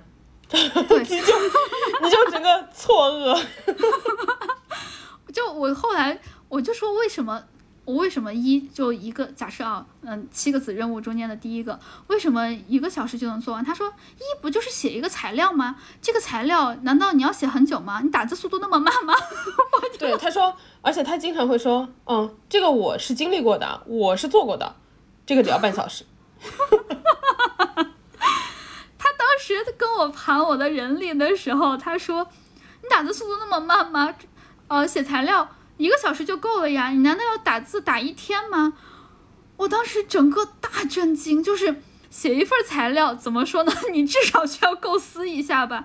就算你不用什么旁征博引，你不用去看别人的材料是怎么，至少要逻辑完整。毕竟就是他就是写的那份，首先啊，写材料是从两类看起。第一类是这个材料本身的结构，就是它的格式，就是还有它语句的通顺这种，对吧？理可理解度，它语句通顺，它真的它真的连通顺都做不，然后就是那种格式也不也不对照，就比如说，呃，我当然我们没有那种，有的公司是那种要求你写的很漂亮，就是。又写出花来，我们其实并不需要，但是我们对格式其实要求都很低，但就算是这样，你需要结构是就是可读的，然后是有逻辑的，然后他这个都做不到。他那个 Word 有多好笑？就是我们不是要写的时候，就是假设要呃，我们要把第一件事情说清楚，需要三个点：第一大点、第二大第二第二大点、第三大点。然后第一大点下面有 A、B、C 三个小点，第二大点下面有 A、B 两个小点，第三个下面有 A、B、C、D 四个小点。假设是这样子。它全部给你糊在一起，所以你最后看下来大概就是三加二加四，总共是六哎九个点，没了，就就乱七八糟，对，根本没有什么结构可言。对，第一点就是结构，对对吧？材料的那个呃可阅读性，第二个就是这个材料的可操作性，然后它的可操作性也没有，就是实际你执行的时候发现根本就执行不了，但是他就是说这个东西他只在乎他做完了，就是你跟他反馈的时候他已经不管售后了，就是你执行不了，但是我已经出了呀，你为什么会执行不了？执行不了，那你。那那那那你自己想办法，那那那你有问题啊？那你想想看怎么完善吧。就是他就不管售后，就特别可笑。假设啊他，我们还刚刚还说那个盘人力的事情，盘人力的事情有多搞笑呢？就是他不是以小时为单位给我们算的嘛，他就算算满了四十个小时。但是大家应该知道，你你去写一个材料的时候，你这个材料不光是自己用，你肯定是还要跟就别人是否可用，然后呢，他都是谁在看这个材料，你要让谁能看得明白，然后呢，你就需要找这些人了解一下他们的需求要怎么写，大概就是这样子。还有，其实你这个材料写出来，它要尽量是最好、最高效的方法，对吧？对对对，然后呢，他就觉得哦，我只要打字就可以了。那你跟其他部门对接的不算时间的。然后像我们平时要开一些什么会啊，就例行的，我们都要我们要开例会嘛，啊，例会也不算时间的。你我们我一周就是按四十个小时给你满打满算的算出来。因为我们之前和就我和赖老师之前还大概算了一下，我们平均一周要开多少个小时的会，就差不多至少要占了一天以上。对，至少至少一天，就是呃一周例会，就是各种一定会开的会是差不多一个小时，哎一一天。对不起，我跟他算法一样了，我被他同化了。这要是还加上一些别的什么会的话，就可能临时多出来的会会的话，可能我们一周有一天半两天都在开会。但他这个在他看来不算时间，我们一天我们一周四十个小时就都需要打字，哎，怎么打字打那么慢呢？他就是这个样子的，就是我们现在特别崩溃，就是我们领导是一个打字机。然后第二个就是赖老师说那个是否可执行，呃，咋说呢？我们领导呀，我觉得我们这个老板呀，他是一个特别喜欢、特别喜欢出一些规章制度的人，就要求我们必须得按照第一步怎么样，第二步怎么样，第三步怎么样的一些流程，然后或者他要写一些总结。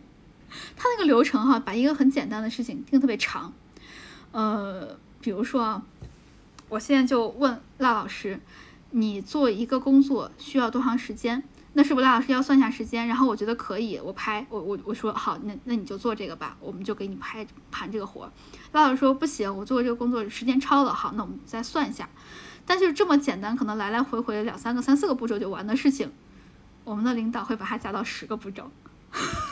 对，而且它是需要就是中间就是。其实这个事情很简单，只要有人能够呃帮我们确认说这个东西就是做的没有问题，往下推就可以了。反正就是每一边都应该找一圈人，大家都看一遍。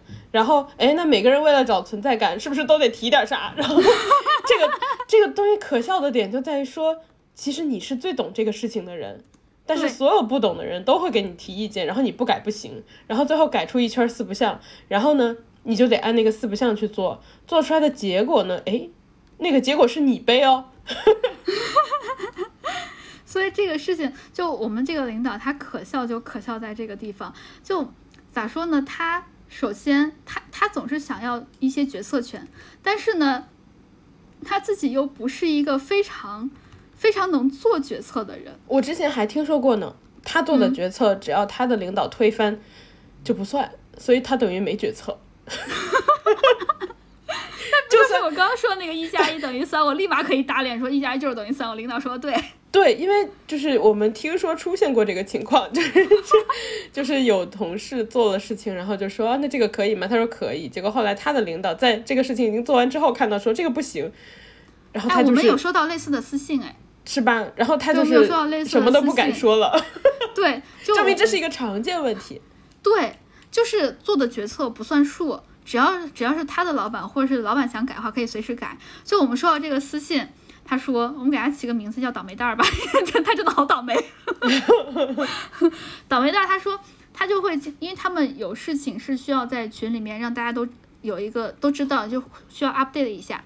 然后尤其是当领导需要做一些决策的时候，他需要在群里面做决策，然后这样大家都可以知道，然后其他人该做。”该推进的事情也可以按照这个进展来推进。如果他就其他的部门的同事想把呃现在这个进展分享给其他部门的人的话，也可以分享。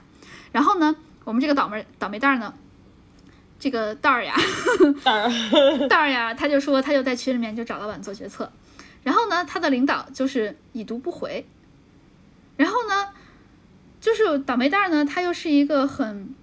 他他自己形容哈，他又是一个很倒霉的人。他自己形容他是一个很卑微的人。然后呢，小薇呀，小薇就是小蛋儿呀。小蛋儿就说，他就他就想催老板，他又不敢催老板，他想，然后呢，他又担心他一直催领导呢，领导的又生气了，他不耐烦了，这个事情又过不了了怎么办？领导又发脾气了怎么办？他说，不过也有道理，你催也不行，不催也不行。对，他就说，因为现在。呃，整个事情进展不下去，其实全都卡在他领导那块了，就是因为他领导不拍板，其他人不敢往下做，就没有办法往下做。因为他给了可能，他说他按照他的私信啊，他给了一二三三三种方案，需要领导做一个决策，其实一个很小的事情，但是就是需要有一个决策点。然后呢，他领导就是不拍，然后呢，他就只能在群里面圈他，私聊他，然后呢，圈了他好多次，啊不回，然后呢，私聊他好多次，也是已读不回。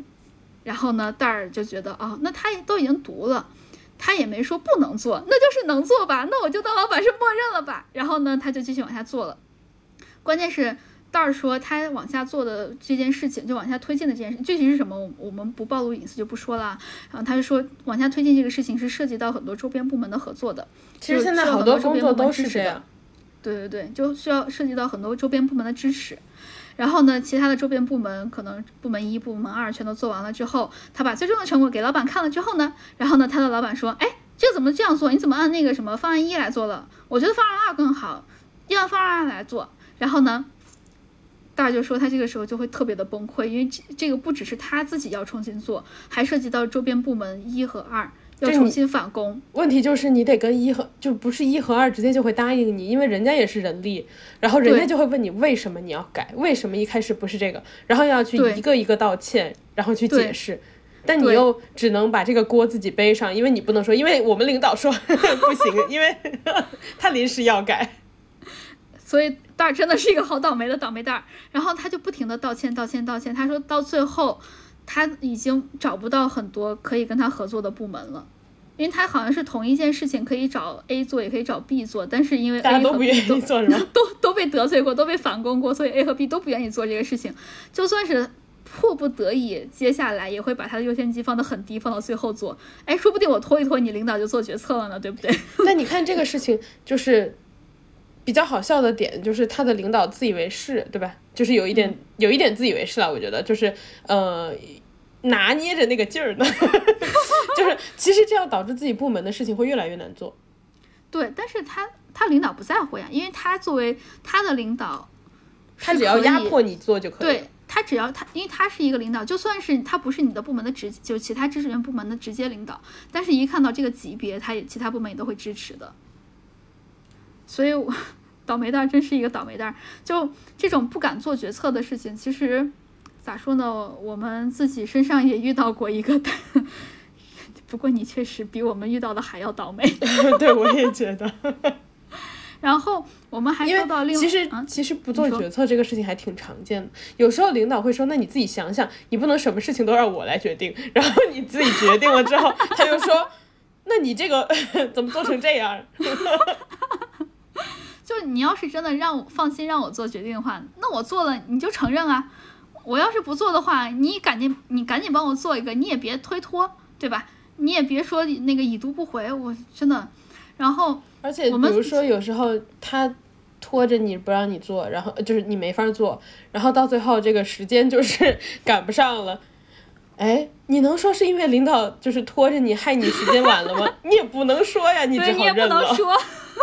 因为毕竟你到时候是汇报给领导呀。你说为什么晚了？你说哎，因为领导您啊 不给我做决定 也不行。就咋说呢？这个其实我发现哈，领导不愿意做决策，或者说他推迟做决策这个事情还蛮常见的。因为我们收到很多私信，其实都是和领导做做决策有关的。我们收到另外一个私信。呃，也是跟领导做决策有关，就把他叫小策。小策说，他就，呃，请求做决策的时候，他的领导就不管，就直接把问题推给他或者他的其他的同事，然后说，呃，你要自己找一下原因，然后他就只能自己解决。然后呢，就是说你做不了是你的原因，对吧？对对对。然后如果你你要想办法自己解决问题的话，然后呢还会被说成，哎，你怎么完成？这么迟，你怎么不不不及时跟我汇报？那还不是因为你自己没有做决策吗？就是因为因为人家在花时间解决问题啊，所以才迟了，不是吗？对，然后呃，还有他说，如果汇报的话，就会被 PUA。哦，就是大概就是说，呃，他的这个领导在下属遇到问题的时候，就是自己解决不了，就是逼下属自己解决，对吧？然后，如果下属自己解决了呢？他又说：“哎，你怎么花了这么久的时间做？为什么？为什么花了这么久？”然后，如果呢？嗯，那下属说：“那那行吧，我就就我就想一想怎么做。然后我请领导您来帮我那个决定呗。”然后领导又会觉得说：“啊，那我帮你决定。”然后把事情搞得越来越复杂，然后把事情搞得越来越难做。对，就我们其实，我们其实，我我。我们其实也有碰到过类似的情况啦，就是，呃，如果你要是会，就是不论你汇报不汇报，好像都是一些，就是领导都会给你找事儿。对，你要是汇报了的话，他就觉得他就说，哎，你这个方法不行，你要用我的方法。然后我的结果令他自己的方法也特别蠢，就是大家刚才应该也能听出来，我们的老板对。然后呢，他又要求我们什么事情都必须得汇报。然后他对汇报的要求就是颗粒度要求的特别特别特别特别的小，比如说举个例子好了，嗯，你如果要，你如果要，我想一想啊，你如果要推广一个品牌，然后你要联系一个 MCN，然后你要联系十个达人。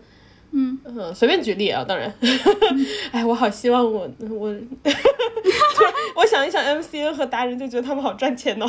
继续说，然后然后你要联系十个达人，然后你就说，哎，这个达人一号、达人二号、达人三号，他们分别会在自己的哪个视频里放我们的产品，然后结果最后上来发现，哎，达人一号说好了十二月一号上他的那个放了我们产品的视频，结果他十二十一月二号上了，就晚了一天。他就会问为什么他晚了一天，就是，就是他他需要你解释清楚，你给他解释清楚为什么会晚那一天，因为但实际上就是你又不是双十一这种，双十一晚了一天，双十呃十一月十二号了，那意义完全不一样了，对吧？对对对。这种正常的十二月一号和十二月二号这种正常的日期，其实是没有必要纠缠那一天的，因为很有可能问题不出在这个人本人身上，那你。在这儿盯着他揪他的错干嘛呢？比如说那个呃达人就是自己发现，比如说随便举个例子，B 站 UP 主，然后他觉得自己那个视频，哎，那个后期的字写错了，我需要改一改，明天才能发，因为视频导出要渲染嘛。然后结果就拖了一天，就是这种事情，你要纠缠到底嘛，人家就得一个一个去问。确实，而且关键是你说差这一天能怎么样？又不是什么非常。非常非常重要的一天，特殊的日期是吧？对，你就非得赶那个时间点，就像刚刚赖老师说的那个，就差一天，我们双十一结束，那这完全不一样。假设哈，他是为了赶一个什么十二月二十五号发一个圣诞节的什么东西，你说十二月一号发和十二月二号发有什么太大的区别吗？对吧？但是呢，呃，作为主要是主要是工作效率的问题。你想，本来这个事情，呃，他做完以后，这个人就你的这个下属就可以去做别的事情了。然后你纠缠他在这儿，就是跟你解释为什么晚了一天，然后呃为什么怎样怎样怎样，然后你逼他认错，逼他道歉，逼他承认什么东西，其实你会浪费到他正常的工时，然后会导致他做的更慢嘛。对。但是他对于他自己可完全不是这个样子呢。他给我们纠缠，就必须得第一第一天就得把这个做完，就是必须得差那一两天，他都会纠缠。他对自己完全不是这个样子呢。他怎么说呢？就是特别的宽于宽于律己严，是不是因为跟正常的逻辑是反的，所以特别难说？他特你来讲，他特别宽以律己，严于律人，严以待人。对对对对对，就因为我记得特别清楚，他当时是要他，因为他特别喜欢出出那种呃流程嘛，就是我们要按我我出这个流程来做，他可是推了三个月，三个月都哎三个月还是四个月来着，我有点记不清了，推了三个月都没有做完，最后这个事情为什么拖了三个月之后能做完了呢？因为呃招到了新人，新人做了。就是你，你你做出来的东西，第一就是交付时间晚了，第二就是又没法用，他不在乎。你说你一直说一直说用不了，没法用什么，他不管。他说，嗯，我不是给新人了吗？你找新人去。对，但是新人新人什么都不懂，新人不还是在他的指导下做出来的这个这个这个材料吗？他不管，他说你找新人，他写的。对，他就是这么一个宽。我要把它说清楚，宽以律己，严于律人的人。总总之就是，呃，大家可大概可以听出来，我们的那个领导是一个让我们特别崩溃的人。我觉得，我我觉得我们其实都是客观描述，大家都发现就是哇，他的缺点怎么这么多？所以其实这也是我们最近，我我们其实也跟大家说很多次了，就是最近。心情不是很好嘛，然后包括你看我，大家看我们更新微博都更新的比较慢了。其实最主要的就是我们的这个领导实在是，实在是 disaster。然后说完我们自己的领导，我们来集中来聊一下私信吧。首先第一个私信，这是我们说到第一条私信，他说他的领导其实是一个没有没有勇气。也不是一个勇于承担责任的人，嗯，他对他的他他在他的部门内部算是高压统治，嗯，我们就把他叫小鸭吧，好吧，小鸡呢还，小鸭被压住了，被压住的是猴王啊，好，猴王呢就说，猴王呢就说他的领导对对内就属于那种特别高压统治，就他们一个大 team 内就特别高压统治，每次每次在会上。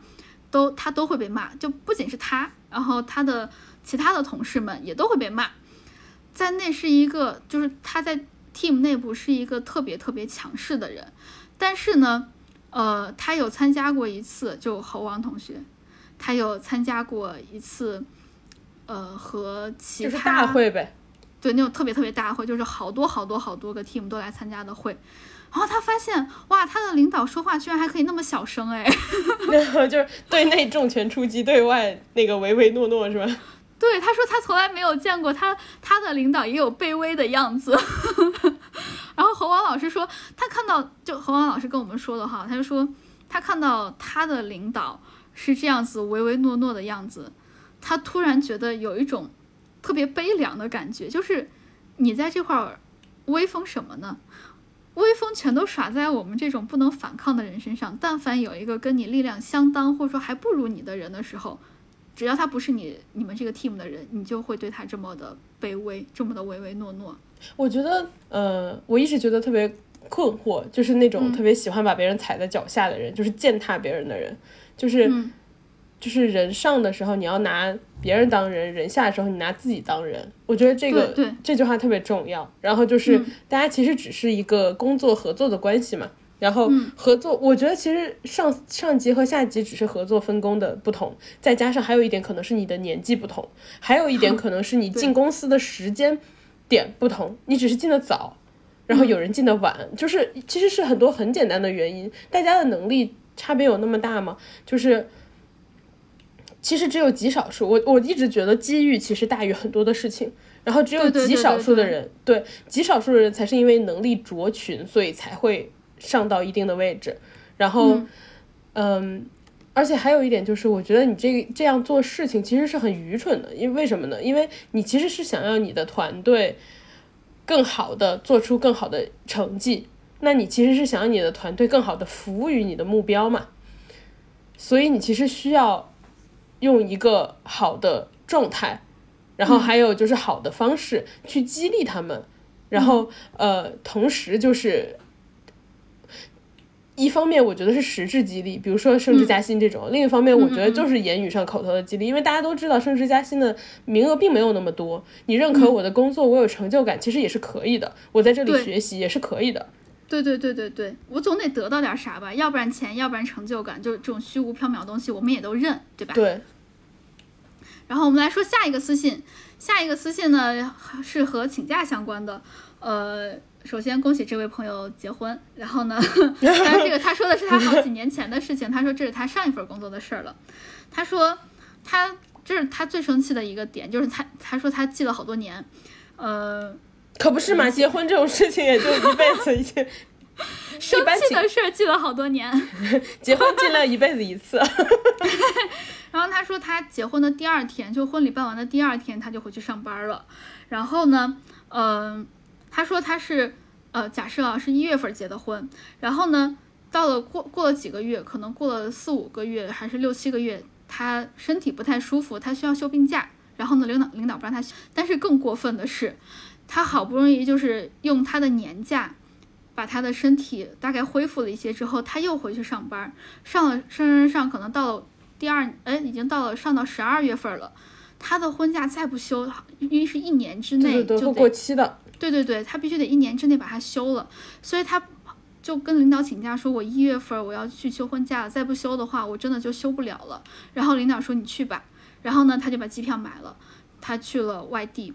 然后呢，他的领导。那第二天就说你回来加班吧，他就说他领导要求他回去就加班，然后呢，呃，他说他领导跟他说，等你回去了，我再给你补这个休婚假的时间。但问题是，大家应该能想得到，婚假是要和自己的另一半一起休的，你你 回去休算什么婚假呀？你回去确实可以补，但是另一半的婚假请都请，然后，然后过了不知道虚无缥缈了多少年，因你知道领导许愿的这种话，说啊我之后给你补，你也不知道啥时候能补。我觉得还有一个问题啊，我现在提前买机票回去，我改签的那个钱谁出？然后他就跟他领导说，就是机票我都已经买了，然后呢我已经到了，呃我也没有办法取消了，领导就什么都没说，直接把电话给他挂了。就连说一声再见啊什么，那你不回来啊，或者那你回来吧，也不说什么话，就直接把他电话给挂了。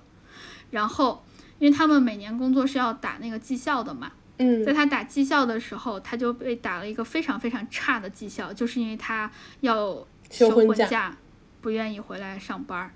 然后呢，呃，为什么他知道呢？是因为他其他的。同事跟他说的，他其他同事为什么知道呢？是因为他领导到处说这件事情，所以呢，他们一个大部门的人都知道。可是这个事情说出去，我觉得只会丢他领导自己的脸，因为谁听了都是觉得婚假很正常，该休。他领导说了，呃，他都休婚假了，那他上班的时间比大家就是短了多少这么多天，那他就不符合评就是很好的绩效的要求了。我懂了，他想引得劳动者互斗内斗，就。反正挺恶心的，然后，呃，是虽然这件事情已经过去很久了，但是是一个他现在想起来都会想要再去大骂一下领导的程度。我觉得，然后他还跟我说了，他说一定要让我骂的狠一些，希望我到处到处飙脏话。我觉得，但是你就是你说，我觉得你听这些事情的时候，你就觉得很奇怪，就是有的人为什么只觉得自己的下一级下级是打工人，是劳动者？他难道觉得自己是老板吗？他自己不也就是个夹心糖吗？对呀，关键就是他他并不是大老板。对他，你又不是老板，你自己也是打工人。打工人不体谅打工人，第二天你会被群众就是 挂在路灯上的。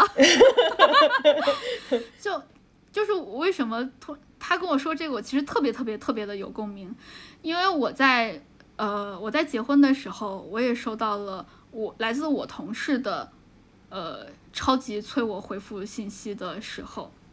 这件事情我是有目睹的。我们戈老师当时，我们戈老师当时是穿着新娘的婚纱，然后我们是在中午休息的时候，因为你的婚礼办了上午和下午，就是呃换衣服的环节嘛，中间是，然后上午和下午衣服就是不太一样啊什么的，然后在中间你换好衣服，然后在化妆师给你打扮的时候，嗯你就一直在收消息，一直在收收消息，我就说你你你干啥呢？你不是请假了吗？然后你就跟我说。就是有人一直催你，一直催你，一直催你。嗯，对，就反正是结了婚也不得安生，真的就是结婚的当天都不得安生。化妆师一边在给我做头发，然后呢，我穿着美美的婚纱，然后一边在被要求回复工作的信息。对，而且你婚，而且你用的是自己的年假，就是不需要解释什么理由什么的。然后他一直催你的时候，到最后就是我眼睁睁的看着。我们哥哥就是被逼疯了，然后就说，就是打了一行字，然后把手机一扔。你当时真的是手机一扔，让我都忘了。对你当时就是抬头，因为你特别生气。当时我觉得可能是因为你气上头了，所以你不太就是你要记得细节。嗯，你当时把手机一扔，然后说：“我跟他说了，结婚呢。然后，呃，还是同样的一个同事，他又催我。当时我正在参加一个葬礼。真的不夸张，就是正正在参加遗体告别仪式。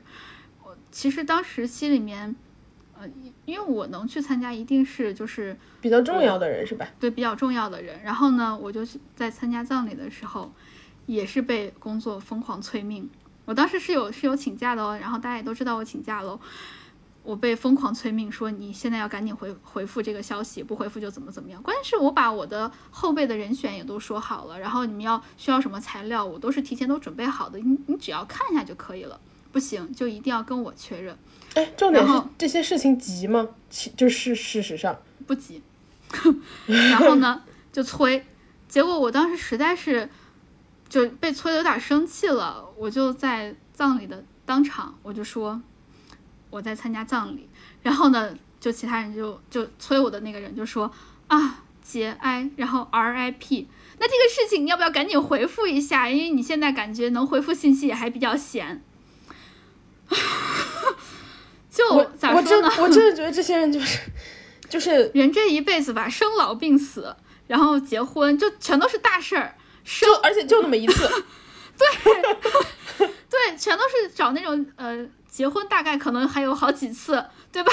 但是其他的这种都是一次的事儿，就非要着这个急。然后我看一下他催我的事儿，真的不是不是一个非常着急的事儿，它不是一个需要我做决策的事情。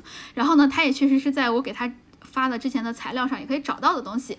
然后呢，他问我的呃 backup 的那个人，就是那个叫啥呃备用的人，后备后备的人，对备用的人，备用的。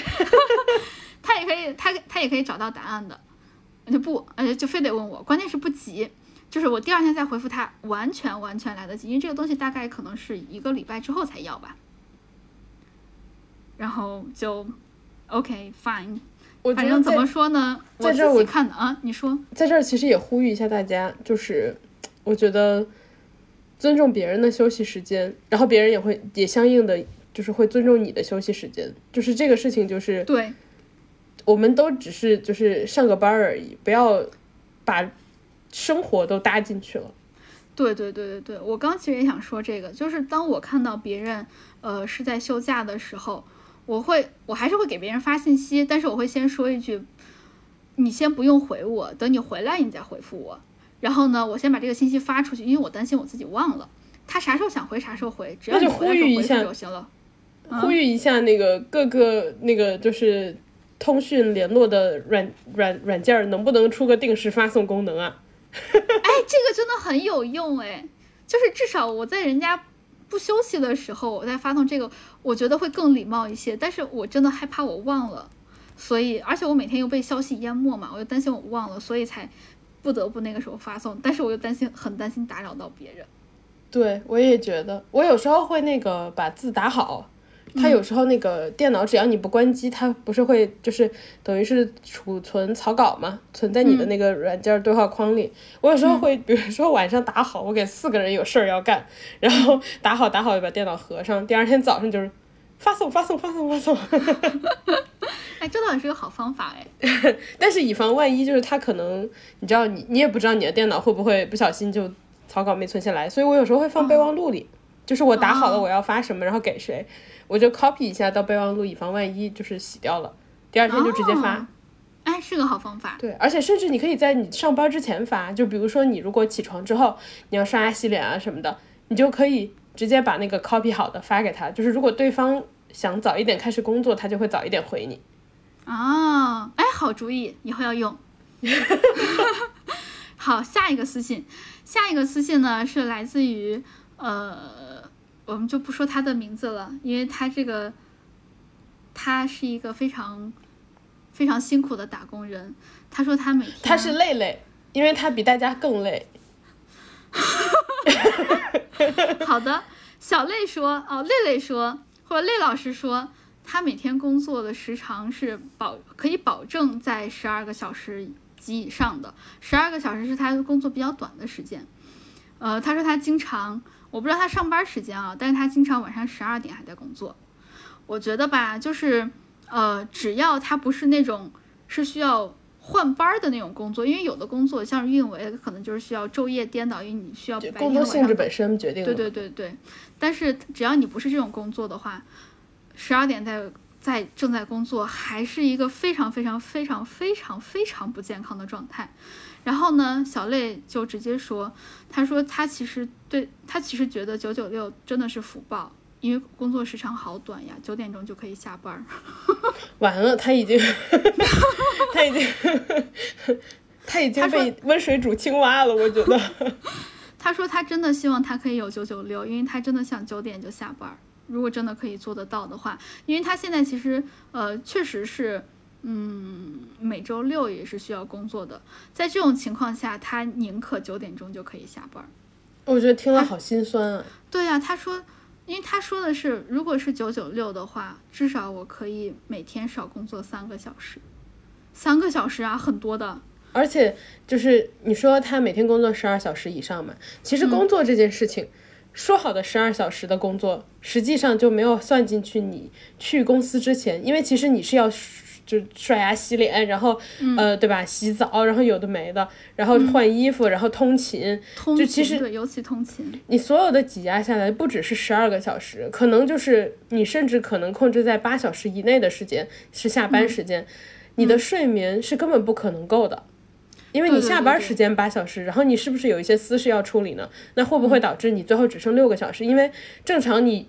自己住的话，需要洗衣服、洗碗，或者是对吧？打扫。你养猫，你要给猫猫清理什么的。嗯，算就是几家下来，我觉得一天八小时的工作制，甚至于九小时，真的是很极限的。是的，是的，是的。而且我们这个是只算工作的时间嘛，但是你还有好多时间你是必须得待在公司的。比如说中午饭，对吧？比如说午休，因为有的公司是有午休的。对，如果你从吃饭再加上睡睡呃睡午觉的话，我们就要按一个一个小时算。那你上班的时间，你在公司待的时间都会有九个小时，更何况一个小时吃饭的时间，其实很对很多公司来说都是不够的。确实。然后他说，他为什么上班时间被要被被无限延长到十二点了呢？是因为。他的领导要求的，然后呢，我我其实还有回复他，我说那我能不能问一下你你你的领导的工资大概是在一个什么样水平？他说他领导工资应该是有几百万吧，他的工资大概就十分之一打工者，呃，差不多。他因为他没说具体多少，他说就是反正是领导的几分之一，我估计啊，应该是达不到一半的。因为他如果是达达到一半，他会说差不多一百万左右，对吧？我觉得一般情况下，嗯，就是还是差别挺大的。就是一般下一级和上一级每往上一级薪水其实差别还挺大，一般都不太可能到一半儿。就是对，经常会。我有问他，我说你的级别怎样？他说他是大头兵，他没有在呃，他上面他下面是没有人的。对，然后只要你下面没有人，经常情况下就是你甚至做的活不比你的领导是就是可能更多或者怎么样，但是就是现在薪资结构就是这样。如果你往下低一级，你经常就是不到一半，一个大坎儿。对，一个大坎儿。然后他就说了一个很经典的话，他说：“为了达到领导的几百万年薪，我就顶着这几十万的工资在工作。”那你看，我们如果不努力的话，领导怎么换保时捷呢？怎么怎么说呢？小泪，希望你注意身体好吗？然后，嗯，希望你有一天真的可以实现九九六，就是九点钟真的可以下班。不行，不可以。我希望你实现九六五。九六，既然都已经那个找福报了，为什么不祝愿的更好呢？就真的按劳动法来是吗？对，我希望你能实现九六五，我也希望大家就是，嗯，我觉得我们小累听起来就是身体很累，但是目前好像心里不知道怎么样，刚好没有提到哈。但是就是希望大家不仅身体要顾好，心理也要顾好。对我其实看到小累的这个工作时长，我还蛮担心的，因为这个。就不论就算是你下午两点钟才开始工作，工作到十二点也太夸张了吧？我也觉得，因为人不是机器，就是对呀。我还有一点觉得很不满，就是强压那个工作的日期，比如说我定好哪天做哪天做，我就必须要哪天做，就是本身这个日期又不需要那么精准的情况下，可以模糊一两天的情况下，因为有时候人不是机器，有时候我今天不想干这个事情，嗯，就或者说我今天请了病假。我是正常的来说，就是应该往后推一天。是的呀，我不可能再按原本的时间，然后我还要去解释自己。对，就就很其实很无解，但是但是当前确实好像大家都都会比较累。希望大家快乐吧。我们来读下一条私信，下一条私信我们就把它叫小 C 好吗？因为 那你来讲。嗯，好，我们还收的故事，我们还收到了一个小 C 的故事。小 C 是为什么叫小 C 呢？因为他说他的领导啥都不懂，啥都不会。哎，是不是领导都这样？因为我们领导也这样，也是啥都不懂。我还是碰到过，我觉得领导分分情况，因为领导肯定是不如下属知道的那么细节，但是你知道一个大概，或者说你其实领悟力很高，然后下属解释的时候你能马上理解。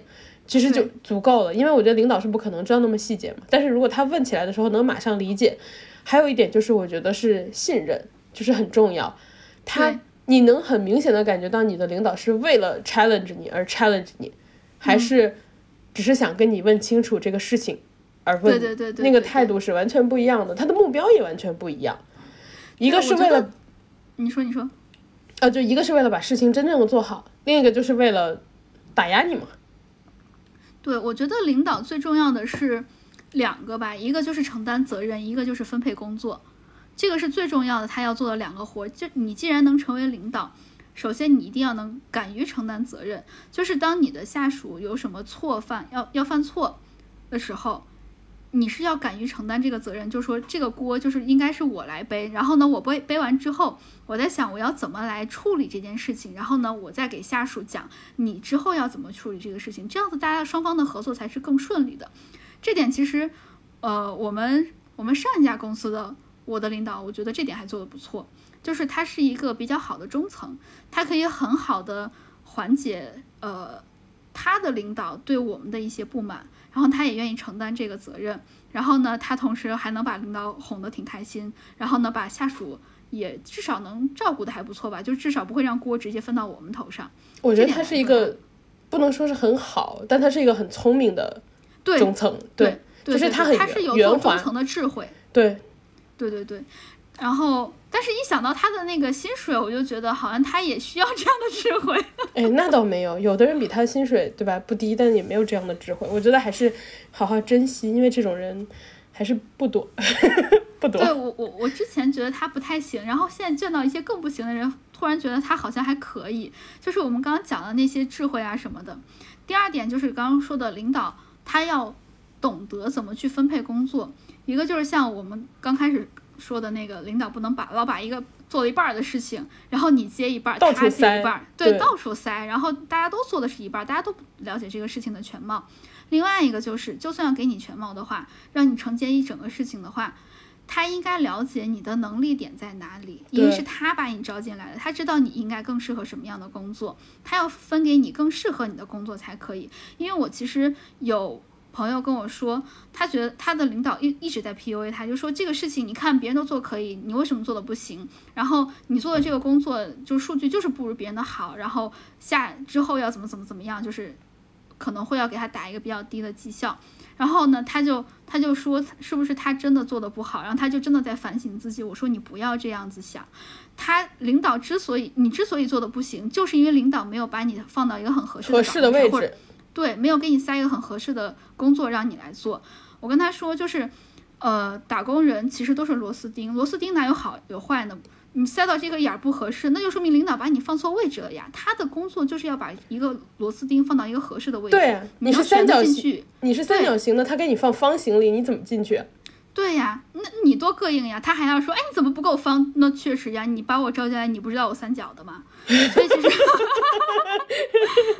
所以其实大家真的不要太担心，就是自己做做的工作做不好，做不好确实我们承认结果，对吧？但是这个是老板的问题，不是你的问题。老板不没有给你一个合适的工作，他能把你招进来，说明他知道你胜，你能胜任。你都能招进来，他也觉得你能胜任了，然后你最后没有胜任，那一定是他招的问题，对不对？所以呢，大家不要太否定自己，不要老是否，不要老是反思，自我自老板要反思。还有一点就是你刚刚提到的，嗯，就是比如说有的老板经常就是想不明白嘛，然后什么事情都、呃你做一点儿，他做一点儿，一个事情拆好多块儿，就大家其实明明一个人负责一整块儿就可以了，然后会分好多块儿会导致什么呢？会导致信息不同步，然后经常就是对对对乱七八糟。然后就是这个事情反而干不好，干不好最后谁承担呢？你承担呀，因为他给你了呀。对呀、所以其实啊，我我们要不然继续来来来聊小 C。说说完小 C，说完小 C 发给我们的私信，然后小 C 就、呃有说到说他的老板就是是因为我刚刚我们一说到啥都不懂，然后打开了话匣子，小 C 就说他的老板啥都不懂，但是每一条下面就是因为有很多群嘛。就是很多不同的事情会有很多群，他的老板就每一个群呢，专门负责在群里表演，俗称 performer，然后在群里当一个 performer，然后在里面就是在呃所有的合作方问问题的时候，明明大家都在群里，就是大家都看得到那些问题，他在底下 at，比如说这个事情 at 小 C 你看一下，那个事情 at 小 D 你看一下，这个事情 at 小 A 你看一下。我们不都在群里吗？我们看不到吗？他的态度是很很困惑，就是你在这表演啥呢？performer，问题就是说，你只是因为因为就是你只是把事情分到了那一块儿的那个人上，你甚至不需要了解这个问题，就是你也解答不了这个问题。嗯，那那个人自己认领就好了，你在那儿表演啥呢？就是哎小、我来自小 C 的困惑。我其实有点想问小 C，就是我我我我是现在才意识到的，就是那他有圈对人吗？哦，你是觉得甚至有可能人都圈错了是吧？对呀、因为因为小 C 也说了，为什么叫小 C 啊？是因为他的领导老 CC。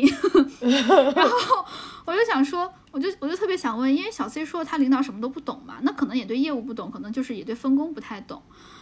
所以会不会有可能他连圈的人都是全全错的？小 C 要是听到，记得回复一下我。哎我觉得有可能好想知道 我觉得你这么问了以后，突然觉得有可能。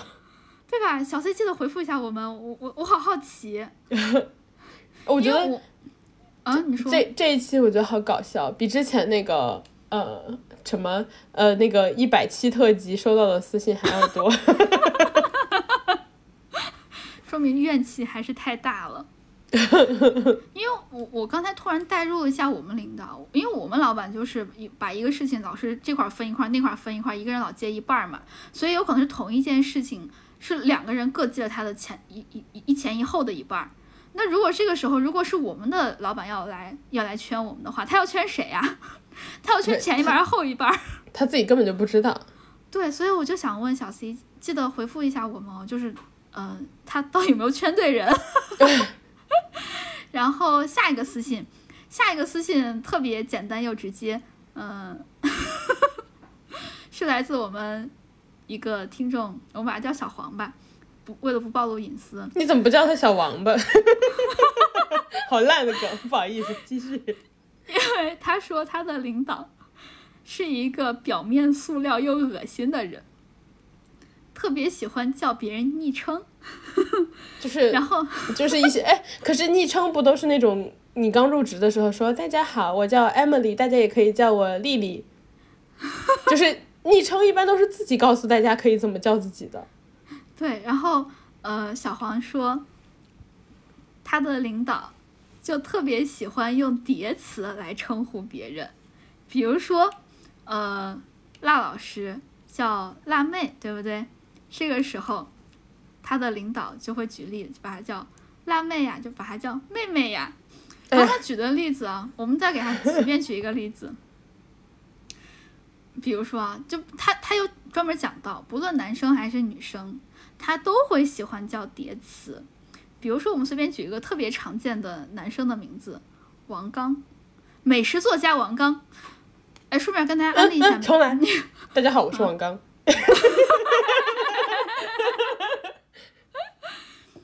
呃，王刚的食谱还是很可以，他有时候会告诉你一些做饭的小 trick，我觉得特别好用。还有小高姐。哦，对，大家好，我是小高姐。哦，王刚，然后王刚的男生，他们的领导也会叫，哎，刚刚啊，刚刚，刚刚这个事情你来讲一下吧。我现在想想就好恶心哦。哎，他他不管年纪嘛，就是比如说王刚如果已经四十岁了，就中年男士，会很难受的。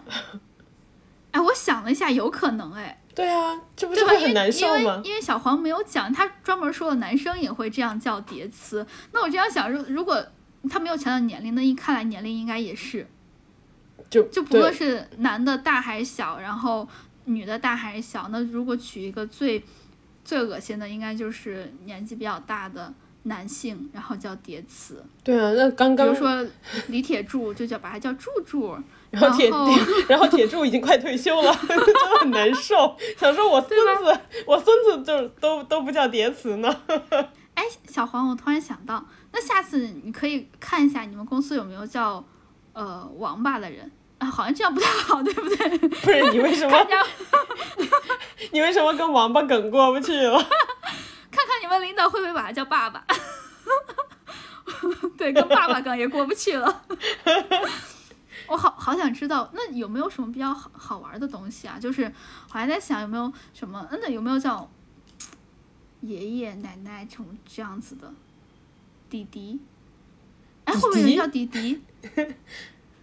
哎，迪就是还那种那个呃什么，就是有一个走之旁一个鱼一个那个油，哎，那是油还是油的那个迪迪迪迪迪迦，迪迪迦，对对迪迪，迪迪，迪迪，哇，好恶心哦！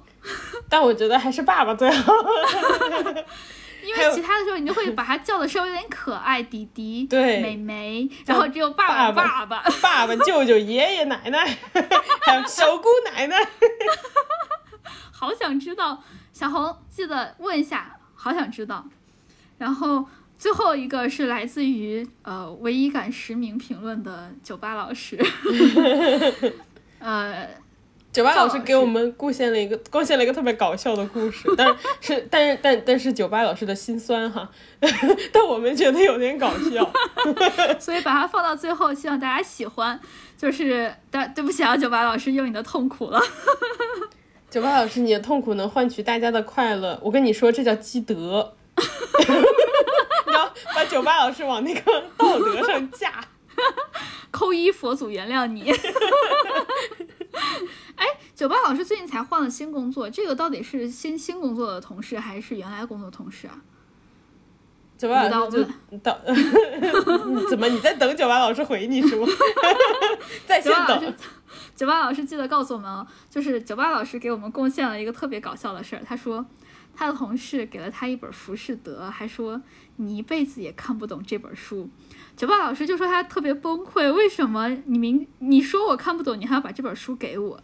然后呢，他同事说，纵观人类历史，每隔三百年就会出现一个伟人，上一个出现已经三百年了，下一个就是我。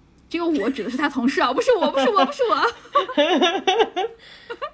现在就咋说呢？其他的你只是觉得好生气，好生气。只有九八老师的这一个同事，你会觉得他可笑。哎，但我不知道他说的三百年前那个是谁。嗯，要不然把它叫一七七七年美国建国，难道是国父？我在查一七二二年的历史大事件。呃，一共有这几个事儿啊。嗯，我我我查到了，是不是波士顿清查事件？我查到了，公元一七二二年出生的名人一共有第一个爱新觉罗洪晓，这是谁呀？没听过，没听过不算。清朝第二代怡亲，康熙皇帝之孙，怡亲怡贤亲王胤祥第七子，啊，七阿哥，我说的好清楚啊。七哥，然后呢？还有呢？后面的人我好像更不熟哎。王明胜是一个清代官员、史学家、经济，他不是伟人。我觉得伟人至少得是刚刚我说的这个级别，对吧？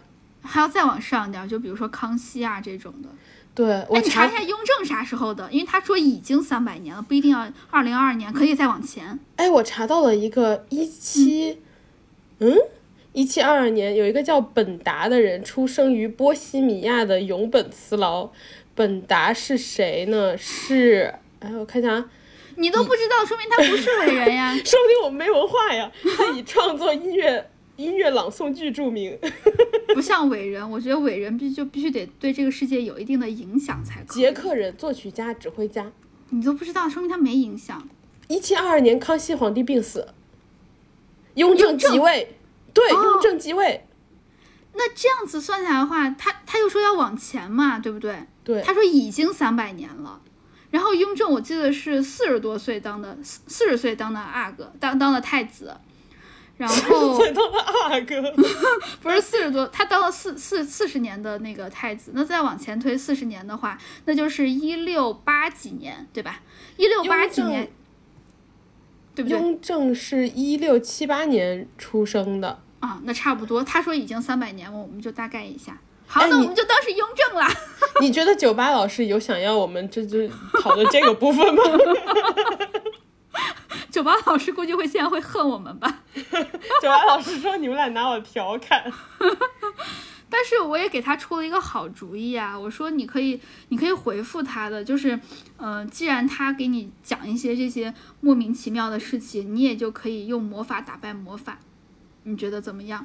我就因为我看这，我当时特别莫名其妙，我就跟他说，我说那你就对着他念阿瓦达啃大瓜，就说因为你是魔法部专门用来惩治魔麻瓜的奥罗特供版，也是几百年才出一个。我看他怎么说，我觉得他可能听不懂，然后他就觉得我怎么能听不懂？我要假装自己听懂了。哎，而且我专门把这个我我的回复变得稍微正常一点，我有稍微美化了一下。我说，呃，对着他念阿瓦达肯大瓜，因为你是魔法部专门用来惩治。我本来想说的是脑残麻瓜的奥罗特供版，我把脑残去掉了，表达了一些尊重。然后呢，我本来想说，真的吗？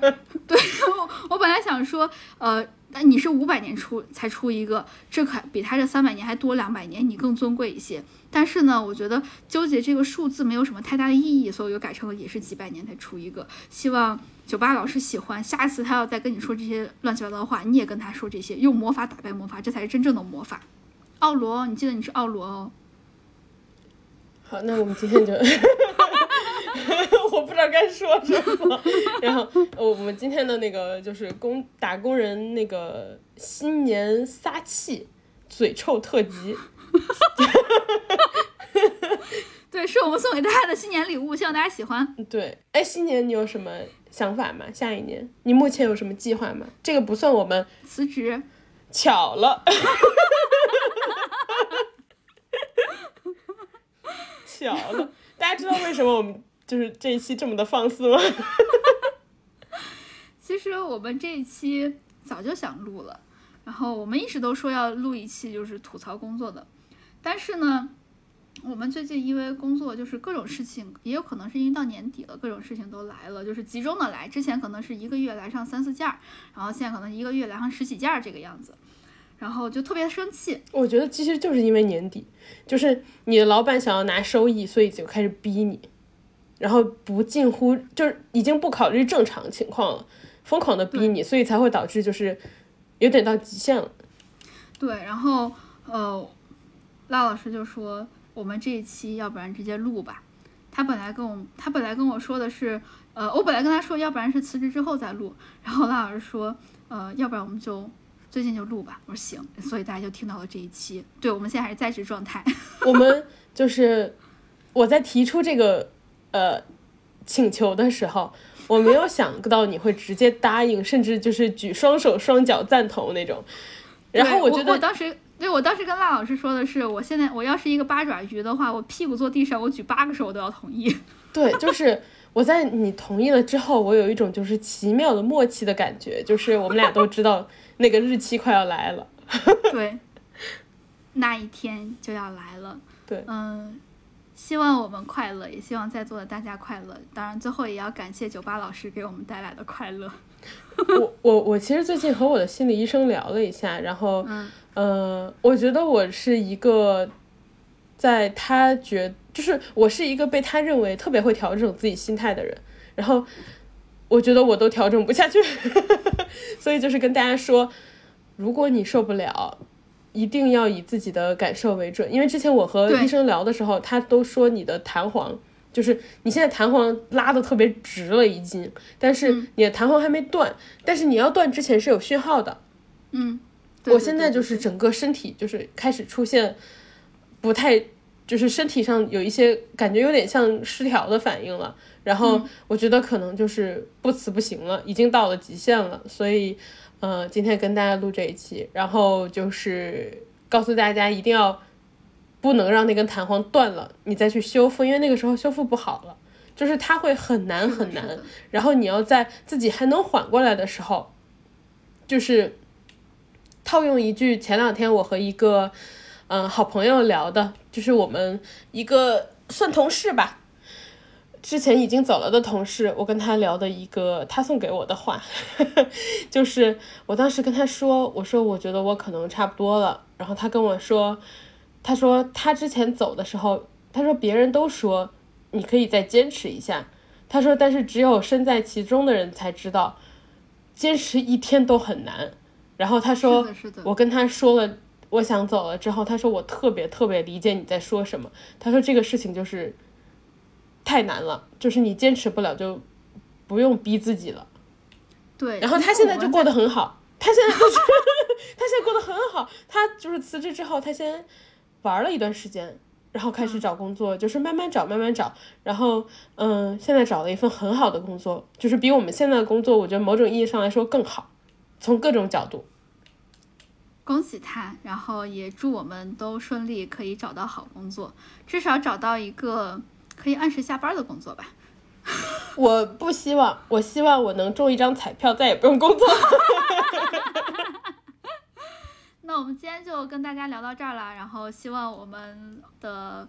嘴臭也也没有很臭啦，呃，给大家带来让帮大家泄了一些气。然后呢，不论是我们自己，还是私信我们的朋友们，然后还是呃在听我们这这期播客的听众们，希望大家都可以在生活中间，在工作中间也找到生活，然后也找到自己，呃，不要把自己逼太紧。就像刚刚拉老师说的，希望大家都可以快乐。祝大家明年会更好。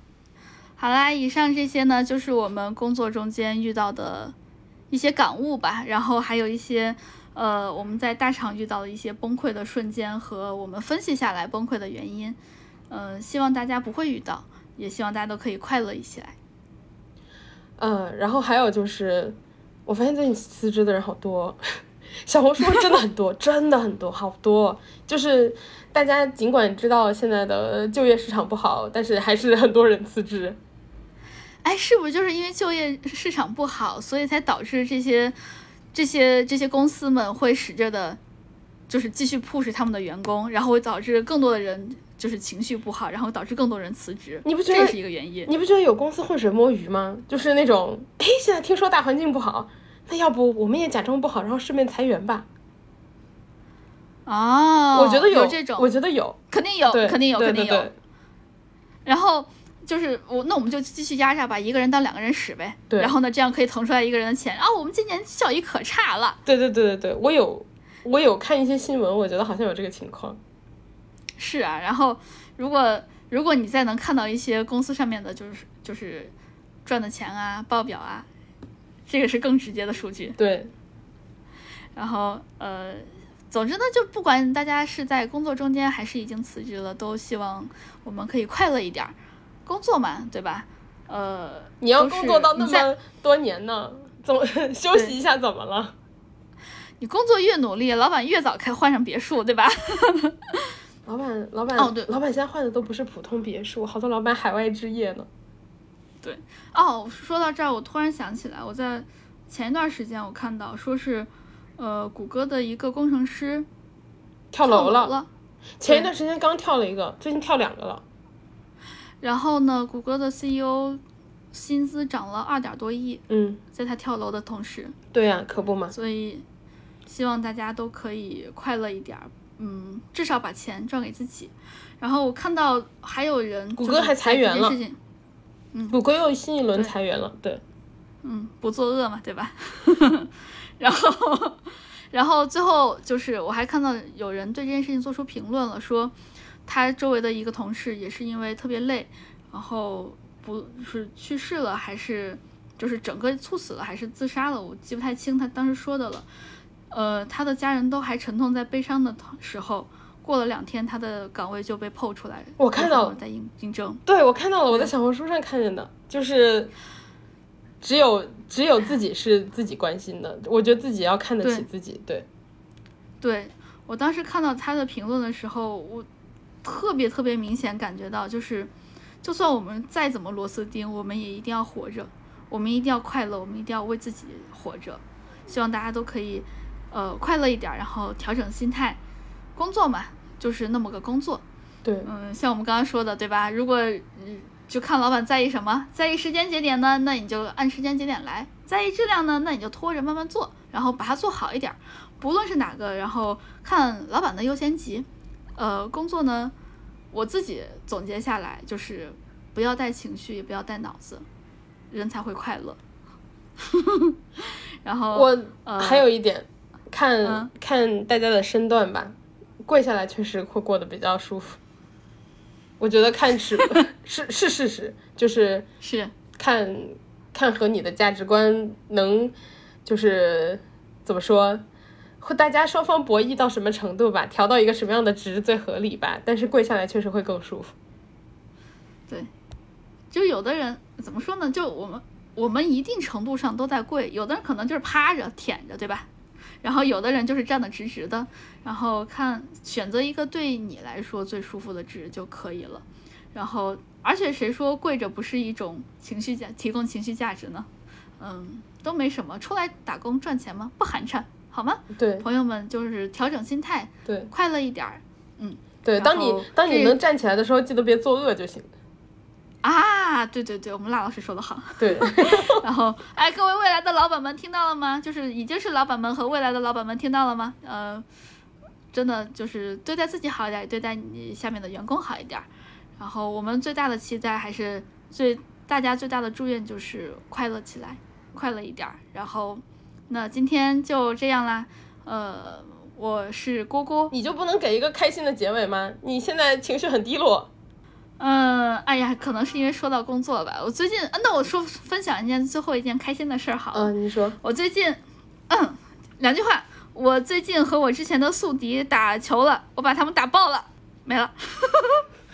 好好好，竞技体育就是要赢才快乐。对不起，我就是这么在乎输赢的人。对，就希望大家多多多生活一点儿。你看他不不聊工作的时候挺好的。好好，就今天就这样吧。这大家记得关注我们的微博，然后还有那个主要是关注微博吧，因为那个播客平台感觉大家就是都、都有在主动关注。对，然后大但是大家可以跟我们聊天啊，为什么不聊天呢？